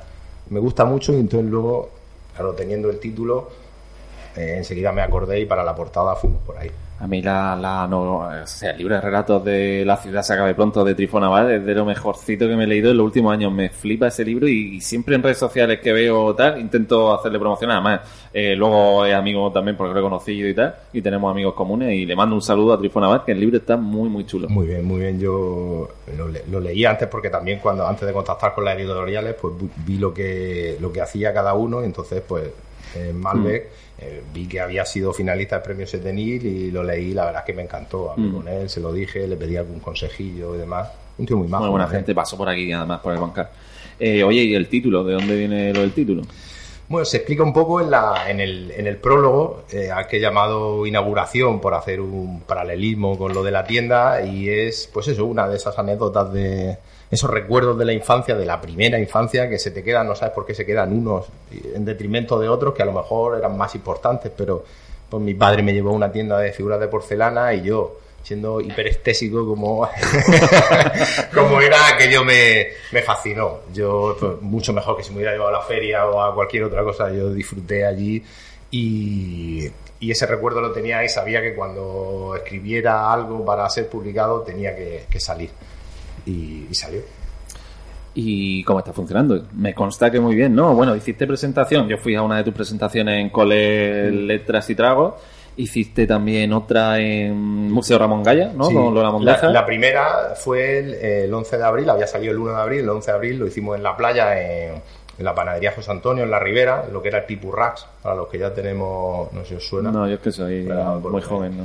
Que fue, fue, fue, fue- Todas están en el Pipurrax tomándotelas como yo.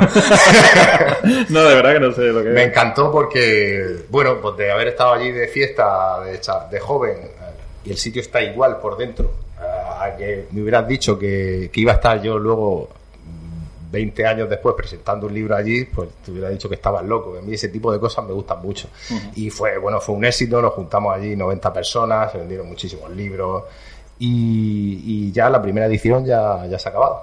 Así que pues... O sea, muy bien, entonces. Sí, en, en breve imagino que, que nos pondremos con la segunda. Yo le he dicho a Javier que en agosto no, no quiero cosas de, de presentaciones. ni nada. En julio, en julio sí tengo, que no lo he dicho antes, tengo el 11 de julio en, en la Casa del Libro de Alicante, firmas.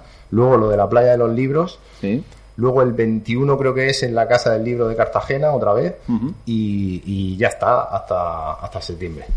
Oye, en la presentación que fui yo de Colette, hiciste bueno, una chica que hizo también una performance, Ah, sí. performance de, Porque de los lo que decías tú, y es una, una amiga que es cuentacuentos para los críos y me lo propuso ella. Dijo, oye, pues cojo un cuento tuyo y nada, pues le dio vida a un personaje y por primera vez pues cambió los niños por, por niños grandes, que éramos nosotros y, y le dio vida allí al personaje. le- se, se basó en el texto, pero lo hizo un poco a su bola ella y, y estuvo muy bien. Yo creo que esas cosas, mejor Mola. que ponerme yo a recitar, todavía no lo he hecho en ninguna presentación, leer yo nada mío, siempre ha pasado algo o alguien ha hecho algo por mí, lo veo bien.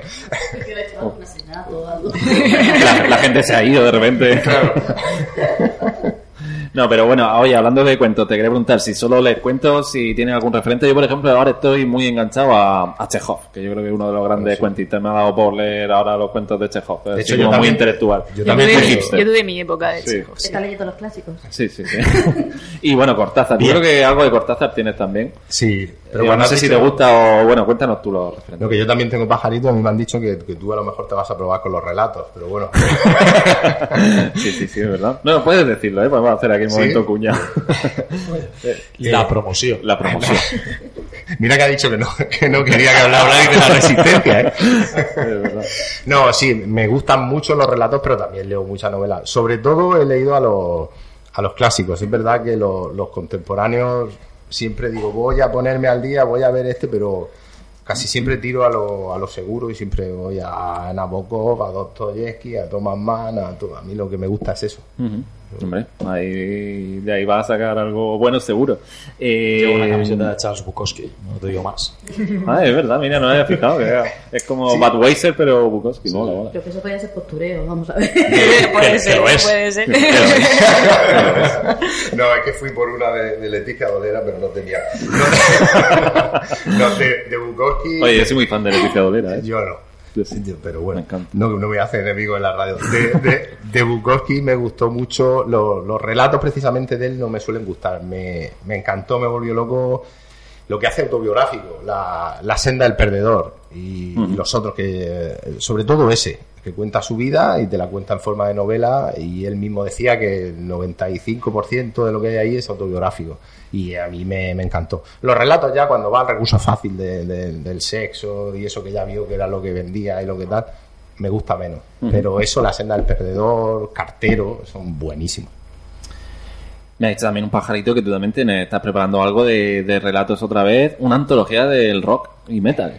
Ah, no, eso. Está chulísimo. No, eso es que en una, unos compañeros tuyos de Urme Metal, eh, pues hicieron. Programa de un- radio, ¿no? Sí, hicieron un concurso de, de relatos. Es buenísimo el programa porque la, la- ella, Begoña, lo hace, es camionera y lo hace de- y lo graba Ah, sí, desde el ah, camión, desde el tráiler. eh, Y lo, y lo edita allí y todo. Es, Joder. es buenísimo aquello.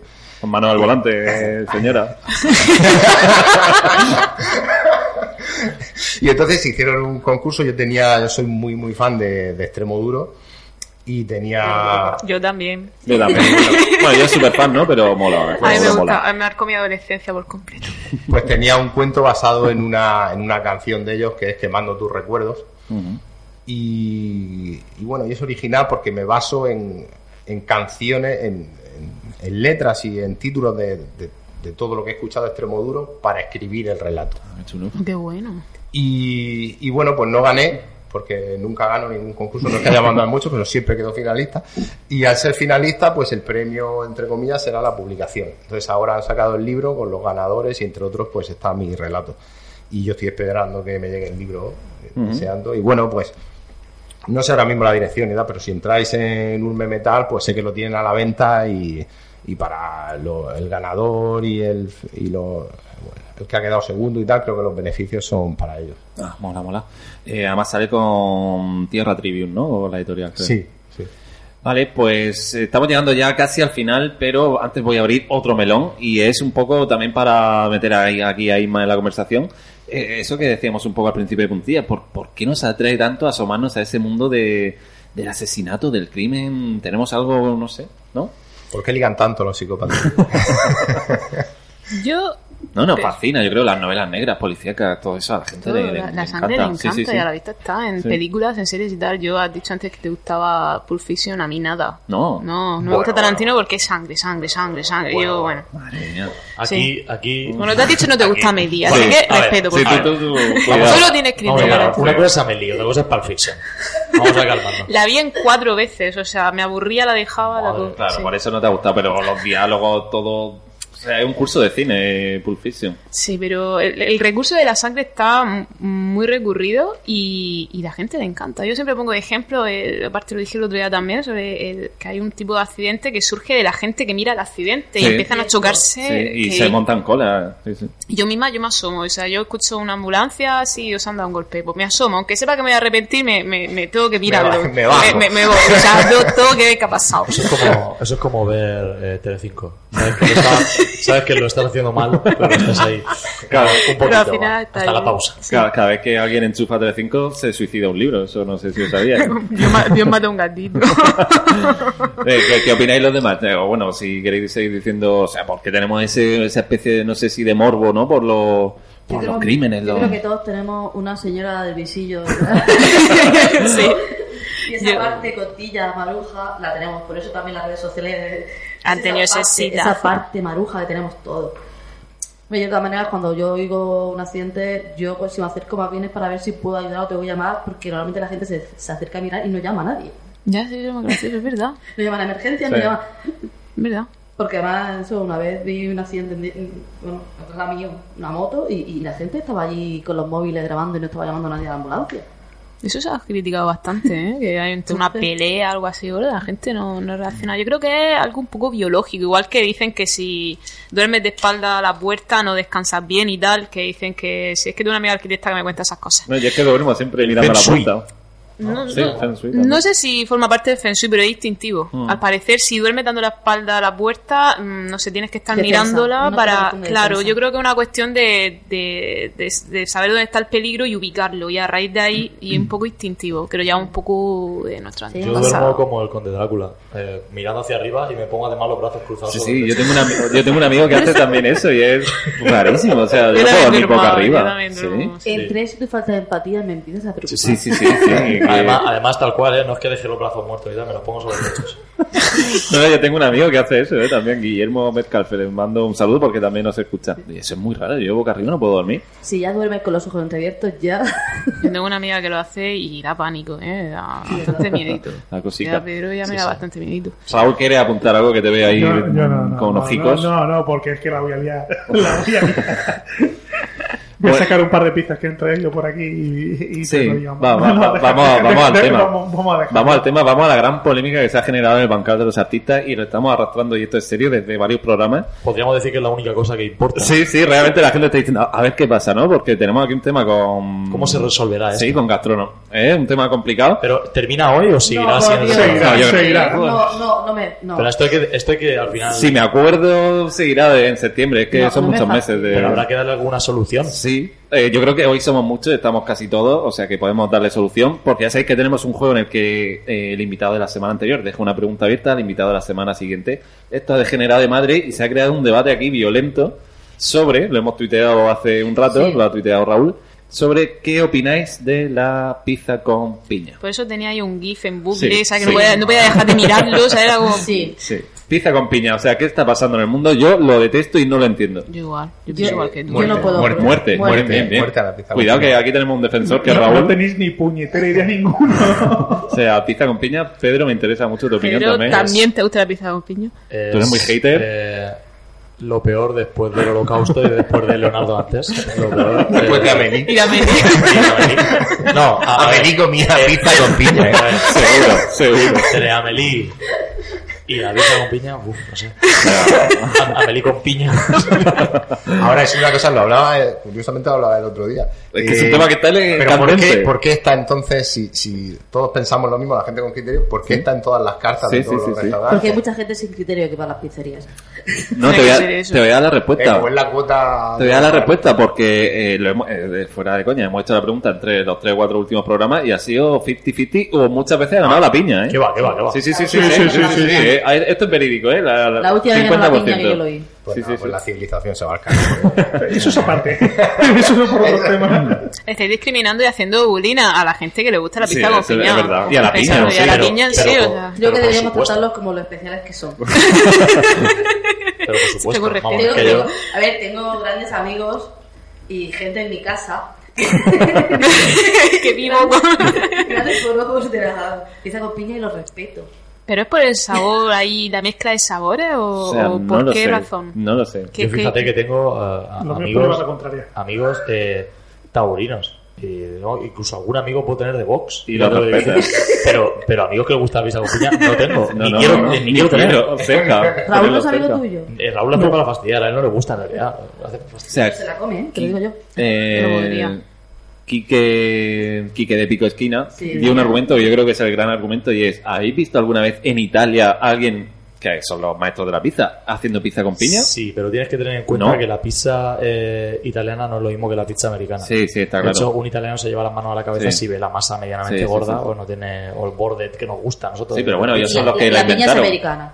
La. Pues ellos la inventaron, ellos no tienen pizza, o sea, piña en la pizza, Pero, no, así pero que... es que... Pero es que ellos no tienen pizza carbonara tampoco. Bueno, sí, es, la carbonara que no se tienen... la echan a sí, la- es Que claro, es que a un italiano le haces pasta a la carbonara y se, se irrita. Es cierto. Es que no se hace como la hacemos nosotros ni de verdad. Para nada, o sea, pero que lo llaman fatal, ¿eh? Sí. Como- Bueno, había dicho que el anterior programa en el que tuvimos a Jesús Boluda, que era antiguo colaborador de esta casa, iba a ser el último, pero bueno, me- Pedro Martí me dio la oportunidad de tener aquí a Isma y luego también invitamos a Salva y dijimos, venga, vamos a hacer un último programa especial a donde voy, que Jesús Boluda no dejó ninguna pregunta abierta. Entonces recuperamos la de la semana anterior, que fue un poco gastronómica también, me tenéis que contestar los invitados. Tortilla con cebolla o sin cebolla y sobre todo por qué. Con cebolla. Con cebolla. Pues yo sin y porque mi madre la hacía así. Yo con porque si no, no tiene sentido. Si no, la vida sentido. que- sí, o sea, no tiene sentido la vida sin cebolla en la tortilla. Se plantea aquí una cuestión más bien filosófica, ¿no? O sea, ¿qué, qué existencia existe en esto? Vale, y dejaron, porque fueron los chicos de Pico Esquina, dejaron otra pregunta que era, no sé si en, quizá más para Salva, sin saber que eras tú, obviamente, ¿qué libro o qué género no escribirías nunca? No lo puedo decir aquí. ¿No? No, lo- no, no lo- no- no lo puedo decir. Porque, bueno, eh, no, no, es- no, no es que no lo escribiría nunca, pero hay un género que me gusta menos que los demás, que es la novela negra. Pero como todo el mundo le encanta la novela negra, pues ahora me he hecho un montón de gente encima. Que no tengo nada contra la novela negra, es que ya lo dije una vez, digo, es solo que a mí no me gusta. Ni Mm. la negra ni la rosa. No te preocupes, Pero, si a mí no me gusta Melí. El programa está para la base negra. O sea, es que no sé, me, me, me queda flaseado con lo de Amelie, ¿eh? Así que yo creo que, bueno, hemos disimulado un poquillo. Bueno, sí, venga. Algo, Ah, algo de terror. ¿No? Odio el terror. No, Soy lo más miedica del planeta. Y, y, y he estado con el, con asesinos bastante delante y he estado hablando con ellos y tal y no, no se me, vamos, ni me he erizado, pero como Pero vea si una película de uy, no, no, no, no, y eso para mí no es terror, pero yo todo lo que toque lo sobrenatural y, uh, no. Antes de empezar con la ronda rápida, que es la, la sección más temida y llamada del programa, una última cuña en la promoción, vamos a seguir con la resistencia, de vuestro libro y de la jornada. A ver, ¿por qué tenemos que ir a las jornadas o por qué tenemos que comprar vuestro libro? Muy breve. No le di la palabra al primero. Bueno, eh, eh, so- ah, pues es, creo que es algo, algo original, eh, distinto. Yo lo que he intentado hacer es algo que, que no digas, esto ya lo he leído, aunque te guste mucho. Entonces creo que por ahí si alguien busca algo distinto o está un poco cansado de leer siempre lo mismo, eh, le guste más o menos, creo que le, le puede interesar. ¿Y dónde podemos encontrarlo también? Bueno, pues está en online, está en, en la Casa del Libro eh, y luego en tiendas, pues en, en Murcia está en Diego Marín, en Los Soportales y en Colé. Y luego ya pues en Cartagena está en, en, en varias, en la Montaña Mágica, en Dante, en Alcaraz, en Centro, en un montón. Santos Ochoa, me imagino. En Santos Ochoa de Cartagena, sí, ya está en Santos Ochoa- de Cartagena.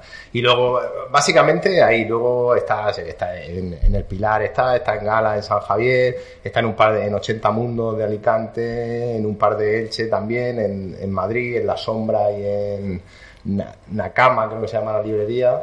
Ajá. Pero vamos, va, eh, sobre todo en, en Murcia y Cartagena. Véndenos las jornadas. ¿Por qué tenemos que? Innovadora. Ponentes magníficos y sobre todo porque está la organización, alguien que ha salido hace poco yo por meter Gresca, yo estoy en la crisis de los 25. ¡Guau! ¡Qué- qué ¿Hay crisis? tío! ¿Hay crisis en los 25? ¿Quién tiene crisis Sí, ya a los sí, 25? yo la he ¿Sí? tenido, sí. Con Fiction ya has tocado la moral. Sí. Luego con la tortilla con... También, tampoco te gusta la tortilla con Y ahora la cebolla. crisis de los 25, pero... Entonces sé lo que es aburrirse en un congreso, sé lo que es siempre lo mismo y, y lo, lo hemos hecho con muchas ganas para que sea algo nuevo y para que la ciencia no sea aburrida y para y con gente mu- con mucha pasión en lo que hace, que le encanta lo que hace y se han seleccionado con ese motivo y, y creo que por esa razón todo el mundo debería ir porque no va a ser nada lo que están acostumbrados hasta ahora, sobre todo para los jóvenes. Miércoles, jueves viernes de la semana que viene. Y oye, eh, la temporada que viene volveremos, todavía no sabemos fecha segura, pero bueno, en septiembre. No sé si apuntarlo aquí, dejar una pregunta abierta para el primer invitado, que no tengo ni idea de quién será. Una pregunta, pregunta abierta. abierta. Y claro, y seguimos con el juego. Yo me la apuntaré aquí, espero que no se pierda esta hojita de papel. Es que siendo vosotros, a- a- Pregunta de cualquier que tipo. ser la paella no. quema- quemada por debajo. Además tengo hambre, entonces nada más que se me ocurren preguntas gastronómicas. Ah, va- Vamos a intentar huir de la pregunta gastronómica. Además la, de Nesquik o... O Colacao. Sí. Nutella. O nocilla. Siempre son cosas con comida. Eso ya podemos quitarlo, ¿no? Sí, Marvel y DC también hubo aquí polémica. No lo sé, No se me ocurre comida ahora mismo. De pensar que posiblemente vaya a ser un artista, si queréis ir por ese lado, lo que queráis.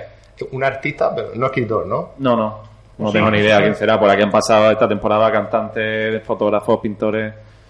Yo... Pedro. Pedro y sus cosas. No, pero Pedro hablando de videojuegos. Yo, por ejemplo, yo no topo nunca con gente que le guste la música clásica. No sé por qué. Y a mí me apasiona. Es lo- de todo, lo- de- de lo- por lo poco que te tengo un respeto de, de esta tarde.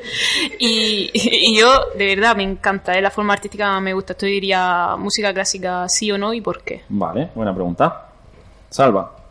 Que bueno, pues bueno, pues yo voy a tirar a mi, a mi terreno. ¿Por qué creen que, que en España eh, los, los relatos están, están Ujú. poco valorados en comparación con la novela? Se ha saltado de la novela, se ha ido al microrelato, pero ¿qué, ¿Qué pasa con los relatos? ¿Por qué no le gusta a la gente o no, o no se vende tanto como, como sí ocurre en otros países? Y bueno, yo, un- una última ya relacionada con todo lo que hemos hablado. Pedro Martí, psicópata o no. me mola, me mola esa. Me mola. Con la, con, la, con la información que hemos regalado hasta ahora, ¿qué, qué, Bueno, ¿Y qué piensa la audiencia al respecto? Sí, deberíamos hacer una encuesta. Una encuesta en Twitter, ¿no? Yo, podría- yo votaría que sí, seguramente. Venga, Twitter. Yo, yo voto o que sí. Twitter, yo, yo creo que sí, ha dado muestras claras hoy, Yo de además. hecho siempre lo he dicho. Si algún día tengo que cometer el crimen perfecto, hablaré con Pedro. Muchas veces me da, me da miedo preguntar ciertas cosas. Tengo que hacer ahora que un personaje eh, mate a alguien que quiere, eh, una especie de eutanasia y tal. Y, y quiero preguntarle a gente, pero claro, no quiero que se asusten. Si fuese otra persona la que pregunta, vale, pero preguntando yo, creo que hay gente que se podría llegar a asustar. Sí, no busca en Google porque habla muy bien de mí. se te puede quedar ahí guardada la búsqueda en Google también, peligroso, complicado. Bueno, la gente ya te va conociendo también, te quiero decir que tampoco se van a asustar. Pero bueno, Saludaba a todo el mundo. estamos dando un poco de coba porque ahora sí, lo siento, llega la ronda rápida 3.0.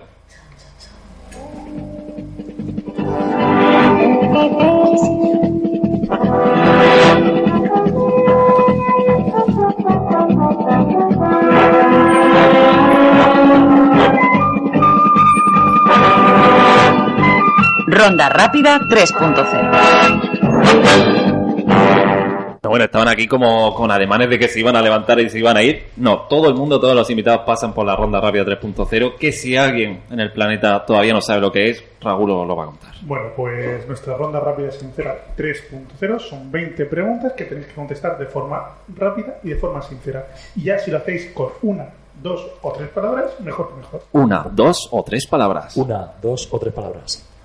Pues estáis listos, preparados. Esto es así, ¿eh? o sea, están poniendo cara de esto es real, sí, sí, esto está pasando, va, va a suceder. Llevo mal lo de la una, dos, tres palabras, porque soy muy rollero. Yo igual, ¿eh? Por, por eso pusimos la Vamos regla. Cuando quieras. Un hobby, Un hobby. Eh, la hípica. Eh, escribir. películas o series. Hostia. Películas. Tiene que ser rápido, ¿eh? Tiene que ser rápido.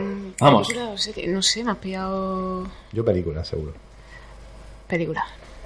Venga, ¿la comida favorita? Arroz con conejo. Bueno, ya estamos con el conejo. Yo es que vivo con un conejo, comparto piso con un conejo. Arroz. Y Yo, yo tengo un conejo y entonces no puedo comer conejo. Claro, igual que yo, yo ya no como- conejo. Y como no tenéis bogavante en casa, me haría, me haría vegetariana, Yo o me comí sea. ahora sí conejo ayer que estaba... Nada, muchas gracias. Eh, whisky, mi conejo se llama Whisky, tápate las orejotas porque se pone ahí, se estresa. nervioso. ¿Vives con un conejo en serio? Yo vivía, Ah. pero falleció y desde entonces. Chicos, no. os recuerdo que estamos en la ronda Sí, es verdad. Ah, vale, perdón. adelante. Eh, bueno, yo no he contestado. Ah. Yo la pizza, la pizza es mi pasión. La mía también. El nombre de tu mascota. No, no tengo, pero tuve uno de cuando vivía con mis padres al que le puse un perro que se llamaba Tormo. Tormo. Bueno, yo tengo dos gatos. Uno se llama Hemingway y el otro se llama Rorschach, como Oh. el personaje de Watchmen por las manchas, y un caballo que se llama Chistoso Quinto. No le puse yo el nombre, que coste. Y el caballo vive, bueno, eh, En la terraza, en la terraza. terraza. Una palabra que os defina. Humor. No, lo- no lo sé. Indecisa. Indecisa. ¿Y no podrías vivir si te faltase? Eh, Pues yo eh, que- creo que tiraría para adelante con lo que fuese. Bien, yo con el humor, yo me quito la risa y no me río con una mosca. vale. Tu mayor logro. Mi mayor logro. Se van pasando la pelota uno a otro. Tú, no, no, ahora tú. Es lamentable la ronda rápida que estáis haciendo, ¿eh? No, no, no Dios mío, yo necesito, no sé. Llegar, listo, alto, sí. llegar con pelo a los 40. Ah, Esa es buena, esa es buena. Mi mayor logro. Alerta 112. Uf, eh, sacarme el carnet de la moto gorda. Que fue un reto. La moto gorda, ¿eh? Sí, sí, sí. Sí. ¿Y el mayor fracaso? No me miré, no. Pues, pues, posiblemente alguna, alguna relación personal. Yo no he tenido relaciones personales. Psicópata. No, tengo- no tengo, no tengo Psycho, ningún- psycho. no tengo fracaso en mi vida, son todo oportunidades. Perfecto. Un sueño por cumplir. O sea, no me lo puedo creer que está pasando. La gente lo dice súper rápido. Vivir de la escritura. Bien. Mm. Un sueño por cumplir, madre mía. Qué, qué triste. O sea, no tengo respuesta Sí. en la vida a eso. O sea, No. mi vida es. un- No sé. Me gustaría tener el 25 valor para tirarme en paracaídas, pero no lo tengo. Entonces, no sé si algún día. Bueno, quién sabe. Soy una sí. cobarde. Yo tengo el título. ¿De paracaidista o de qué? Sí, me tiré, bueno, un, un titulín pequeño, Ah. me tiré 12 veces. De la ESO. Tiene el de la ESO y el paracaídas, El de ¿no? tirolín, te una carta. Algo que jamás olvidarás. Eh, ¿Cómo, cómo? Algo que jamás olvidarás. Está rota. Oh. Sí, sí, pero lamentable, ¿eh? Va a Tengo quedar que muy decirlo. ñoño, pero mi, mi primer beso. No, Joder, qué ñoño, ¿verdad? súper ñoño. Pero bonito. olvidaré. Ahora está mi primer muerto. La primera vez que hay un El muerto. sonido del hueso cerrado. No, también me ha quedado ñoño eh, la primera vez que vi a cada uno de mis sobrinos. De verdad, que los quiero mucho. Y algo que os gustaría olvidar. No, hay cosas que me hubieran gustado que no, pa- que, que no pasaran, pero olvidar no. Muchas cosas. Muchas cosas. Otro ¿no? programa, ¿no? Quizá Sí, para las sí, cosas que quería olvidar Isma. Sí. Vale. Bueno, pues un referente para vosotros. Eh, Pérez Reverte. Oh, qué bueno, a mí también me encanta Donazo. reverte. Puede ser referente de cualquier tipo. Yo creo que es su propio referente. Pues no te creas, ¿eh? que yo digo eso en cierto ambiente, lo de Pérez Reverte, y me- de hecho no, os he mirado y se me echan encima. ¿eh? Sí, no, de verdad, puede ser. A mí me cae muy bien. De hecho, de vez en cuando mm, por Twitter, don Arturo, le comento algo. Y me gusta mucho cuando le mete los cortes a la gente. Me lo paso viva, tío. Sí, es muy troll. Sí, sí. Yo no tenía un referente establecido, solamente uno, tengo muchos. Pero bueno, para quedar ñoño, ñoño, diría mi abuelo. Mi abuelo un referente. A ver, ¿qué libro duerme esta noche en vuestra mesilla? Pues eso es rápido. Tengo uno de, de relatos de, de Stevenson, que es de quinta mano. Está el precio en peseta y se me está deshaciendo conforme lo leo. Pero me, me está gustando mucho. Mola. Yo uno que he empezado, que se lo pasa a Pedro en una foto, que es una, un libro de entrevistas que hace una psicóloga forense a su experiencia, vaya, eh, en el terreno y como estoy ahora metidilla en el tema, lo tengo. Mola. Y si os digo que tengo una máquina del tiempo, ¿a qué época queréis viajar? ¿Tienes una máquina? Tengo una Eso, máquina eso del sí, tiempo. eso sí lo sé directo, al Venga. año, los años 20, Años a, 20. a Francia. Es que desde que vi la película Midnight in Paris, en- Mm, me me encantaría que me ocurriera eso. años 20. Me encantaría y tener a Hemingway delante. O sea, mi gato se llama Hemingway, te puedo imaginar. Eso me gusta. Esa peli es Amelie, pero bien hecho. No, no, No, Meli, nada para nada, una maravilla. Nada que ver. Me, me encanta esa peli. Mi primera infancia. Iría a mi primera infancia. A ver, tres cosas que os llevaréis a una isla desierta. Bueno. Eh, vino, café y libros. Yo coincido en lo del café, en lo de los libros también. Y una tercera, comida. No sé, algo que me guste mucho para comer. Soy muy feliz comiendo. Ahí tienes piña. Pizza. Pero no le pondría piña nunca palmeras, jamás. ¿no? Jamás. A ver, recomendarme una peli para este fin de semana. Eh, no, la primera de, de la trilogía Before. Before Sunrise. Así, la última. Bueno, esa que he recomendado, la de Wonder, que maravillosa. O vaya a costar siendo más humano de lo que soy. Os lo aseguro porque es preciosa. Y quiero volver a ver la de Cadena Perpetua. Que Mm, la tengo. Yo es que se me, se me olvidan las cosas Sí. muchísimo de un año para otro. Y Hay que revisitarla. sí. Mm. A ver, un ídolo. Eh, no, ni, ya no, ninguno. A lo mejor de hace tiempo si me hubieras dicho Jim Morrison, pero ya no. Ya no un tengo ídolo como tal. Bueno, pues contesto a la misma pregunta. No tengo un ídolo que diga. Admiro a muchísimas personas, ¿no? Pero un ídolo como tal, no. ¿Y un antídolo? Eh, Abascal. Bien, bien. Yo contaría a muchos políticos. Yo, mira, a ese y a Trump también. Vamos. O el de Brasil, eh, ¿cómo se llama este? Bolsonaro. señor? Bolsonaro. Fran ha salido ya varias veces aquí en la ronda rápida. Yo, pues mira, Por- Bols- por eso es yo digo a Bolsonaro. Bolsonaro. Venga, eh, el último país que habéis visitado. Portugal. Yo ni me acuerdo. Qué triste. No, no, no, no tengo vacaciones de hace mucho tiempo. Balsicas. La Puebla de Cartagena, que es mi pueblo precioso, maravilloso. Un lugar para vivir. Eh, yo- cualquiera que haya naturaleza. Ujú. Donde haya campo. Vale. Me- o, o me, No, o yo me me está, iría- co- me está copiando en mi medio No, No sé, yo Ponerme me iría- violines. El plagio. Bueno, va. Yo me iría a la selva amazónica. Amazónica. mismo, sí. Y ya, la- estas eran de calentamiento. La buena. Sí, la buena. ¿Amor sin sexo o sexo sin amor? Amor sin sexo, seguro. Romántico por aquí. Yo también. ñoño. Yo también. Yo como él también. Aunque, bueno, Depende verano, claro. No, no, Eh, siempre pido un aplauso por la ronda rápida. No la habéis hecho ni rápido ni. ha sido fatal. Ha sido la peor ronda rápida de, de la historia del programa. de ¿Cuántos Sí, sí. Pero. ¿Cuántos años lleva el bancal? Pues el bancal lleva, hemos dicho, 7 8 años, la ronda lleva 4 o 5 y... Y es la peor de todas. Ha sido la peor seguro, pero bueno, vamos a darle un aplauso, ¿no? Creo yo, yo que sé. Gracias, gracias. Pues nada, hasta aquí ha llegado eh, el último bancal de la temporada. Eh, muchas gracias a Isma Olmos, a Salva Solano, mucha suerte con, con vuestros proyectos, con el libro, con la, el ciclo de conferencias. Y nosotros nos vemos en septiembre, todavía no tenemos fecha decidida, pero bueno, nos veremos prontito. Y a vosotros, a los colaboradores Asun, Pedro y Raúl, y a Adolfo Navascues a los mandos técnicos, pues muchísimas gracias chicos. Que vaya bien el verano y nos vemos la temporada que viene.